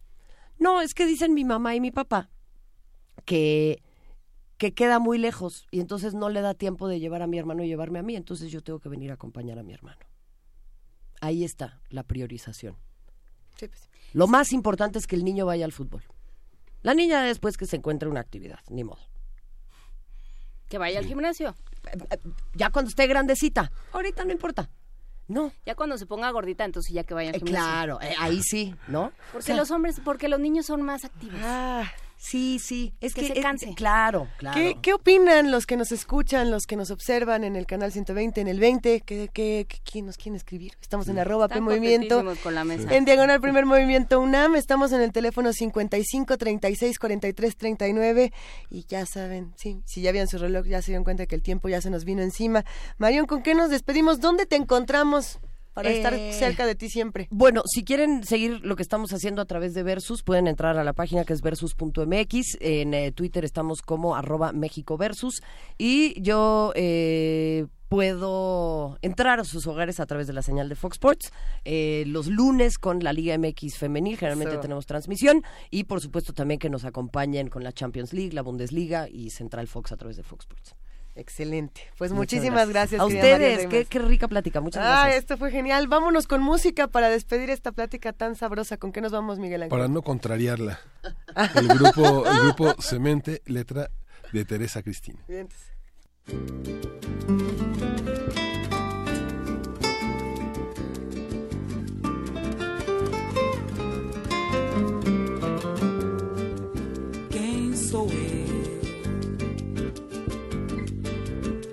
pra dizer que você fica mais bonita desse jeito ou daquele? Quem sou eu? Quem sou eu pra falar mal do seu rosto, da pintura no seu rosto? Quem sou eu? Não sou ninguém. cada um trata de si. Seus olhos parecem dizer: Muito bem, eu prefiro não falar para não contrariar você. Fico no meu samba, se quiser pode ficar. Vou lá na portela, mesmo que você não vá. Não darei ouvidos se você me provocar.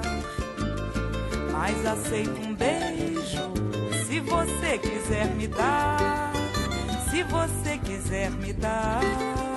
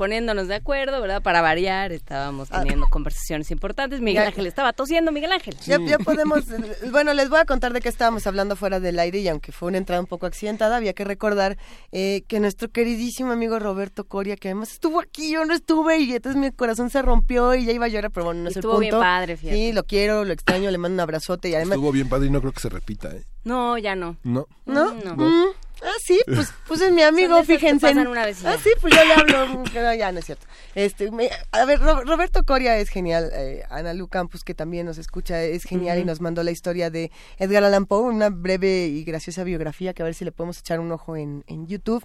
Hoy es el cumpleaños de Edgar Allan Poe, es, la, es donde quería llegar. Nos estaban recordando que hoy Poe cumpliría, ¿cuántos? 209, 209 años.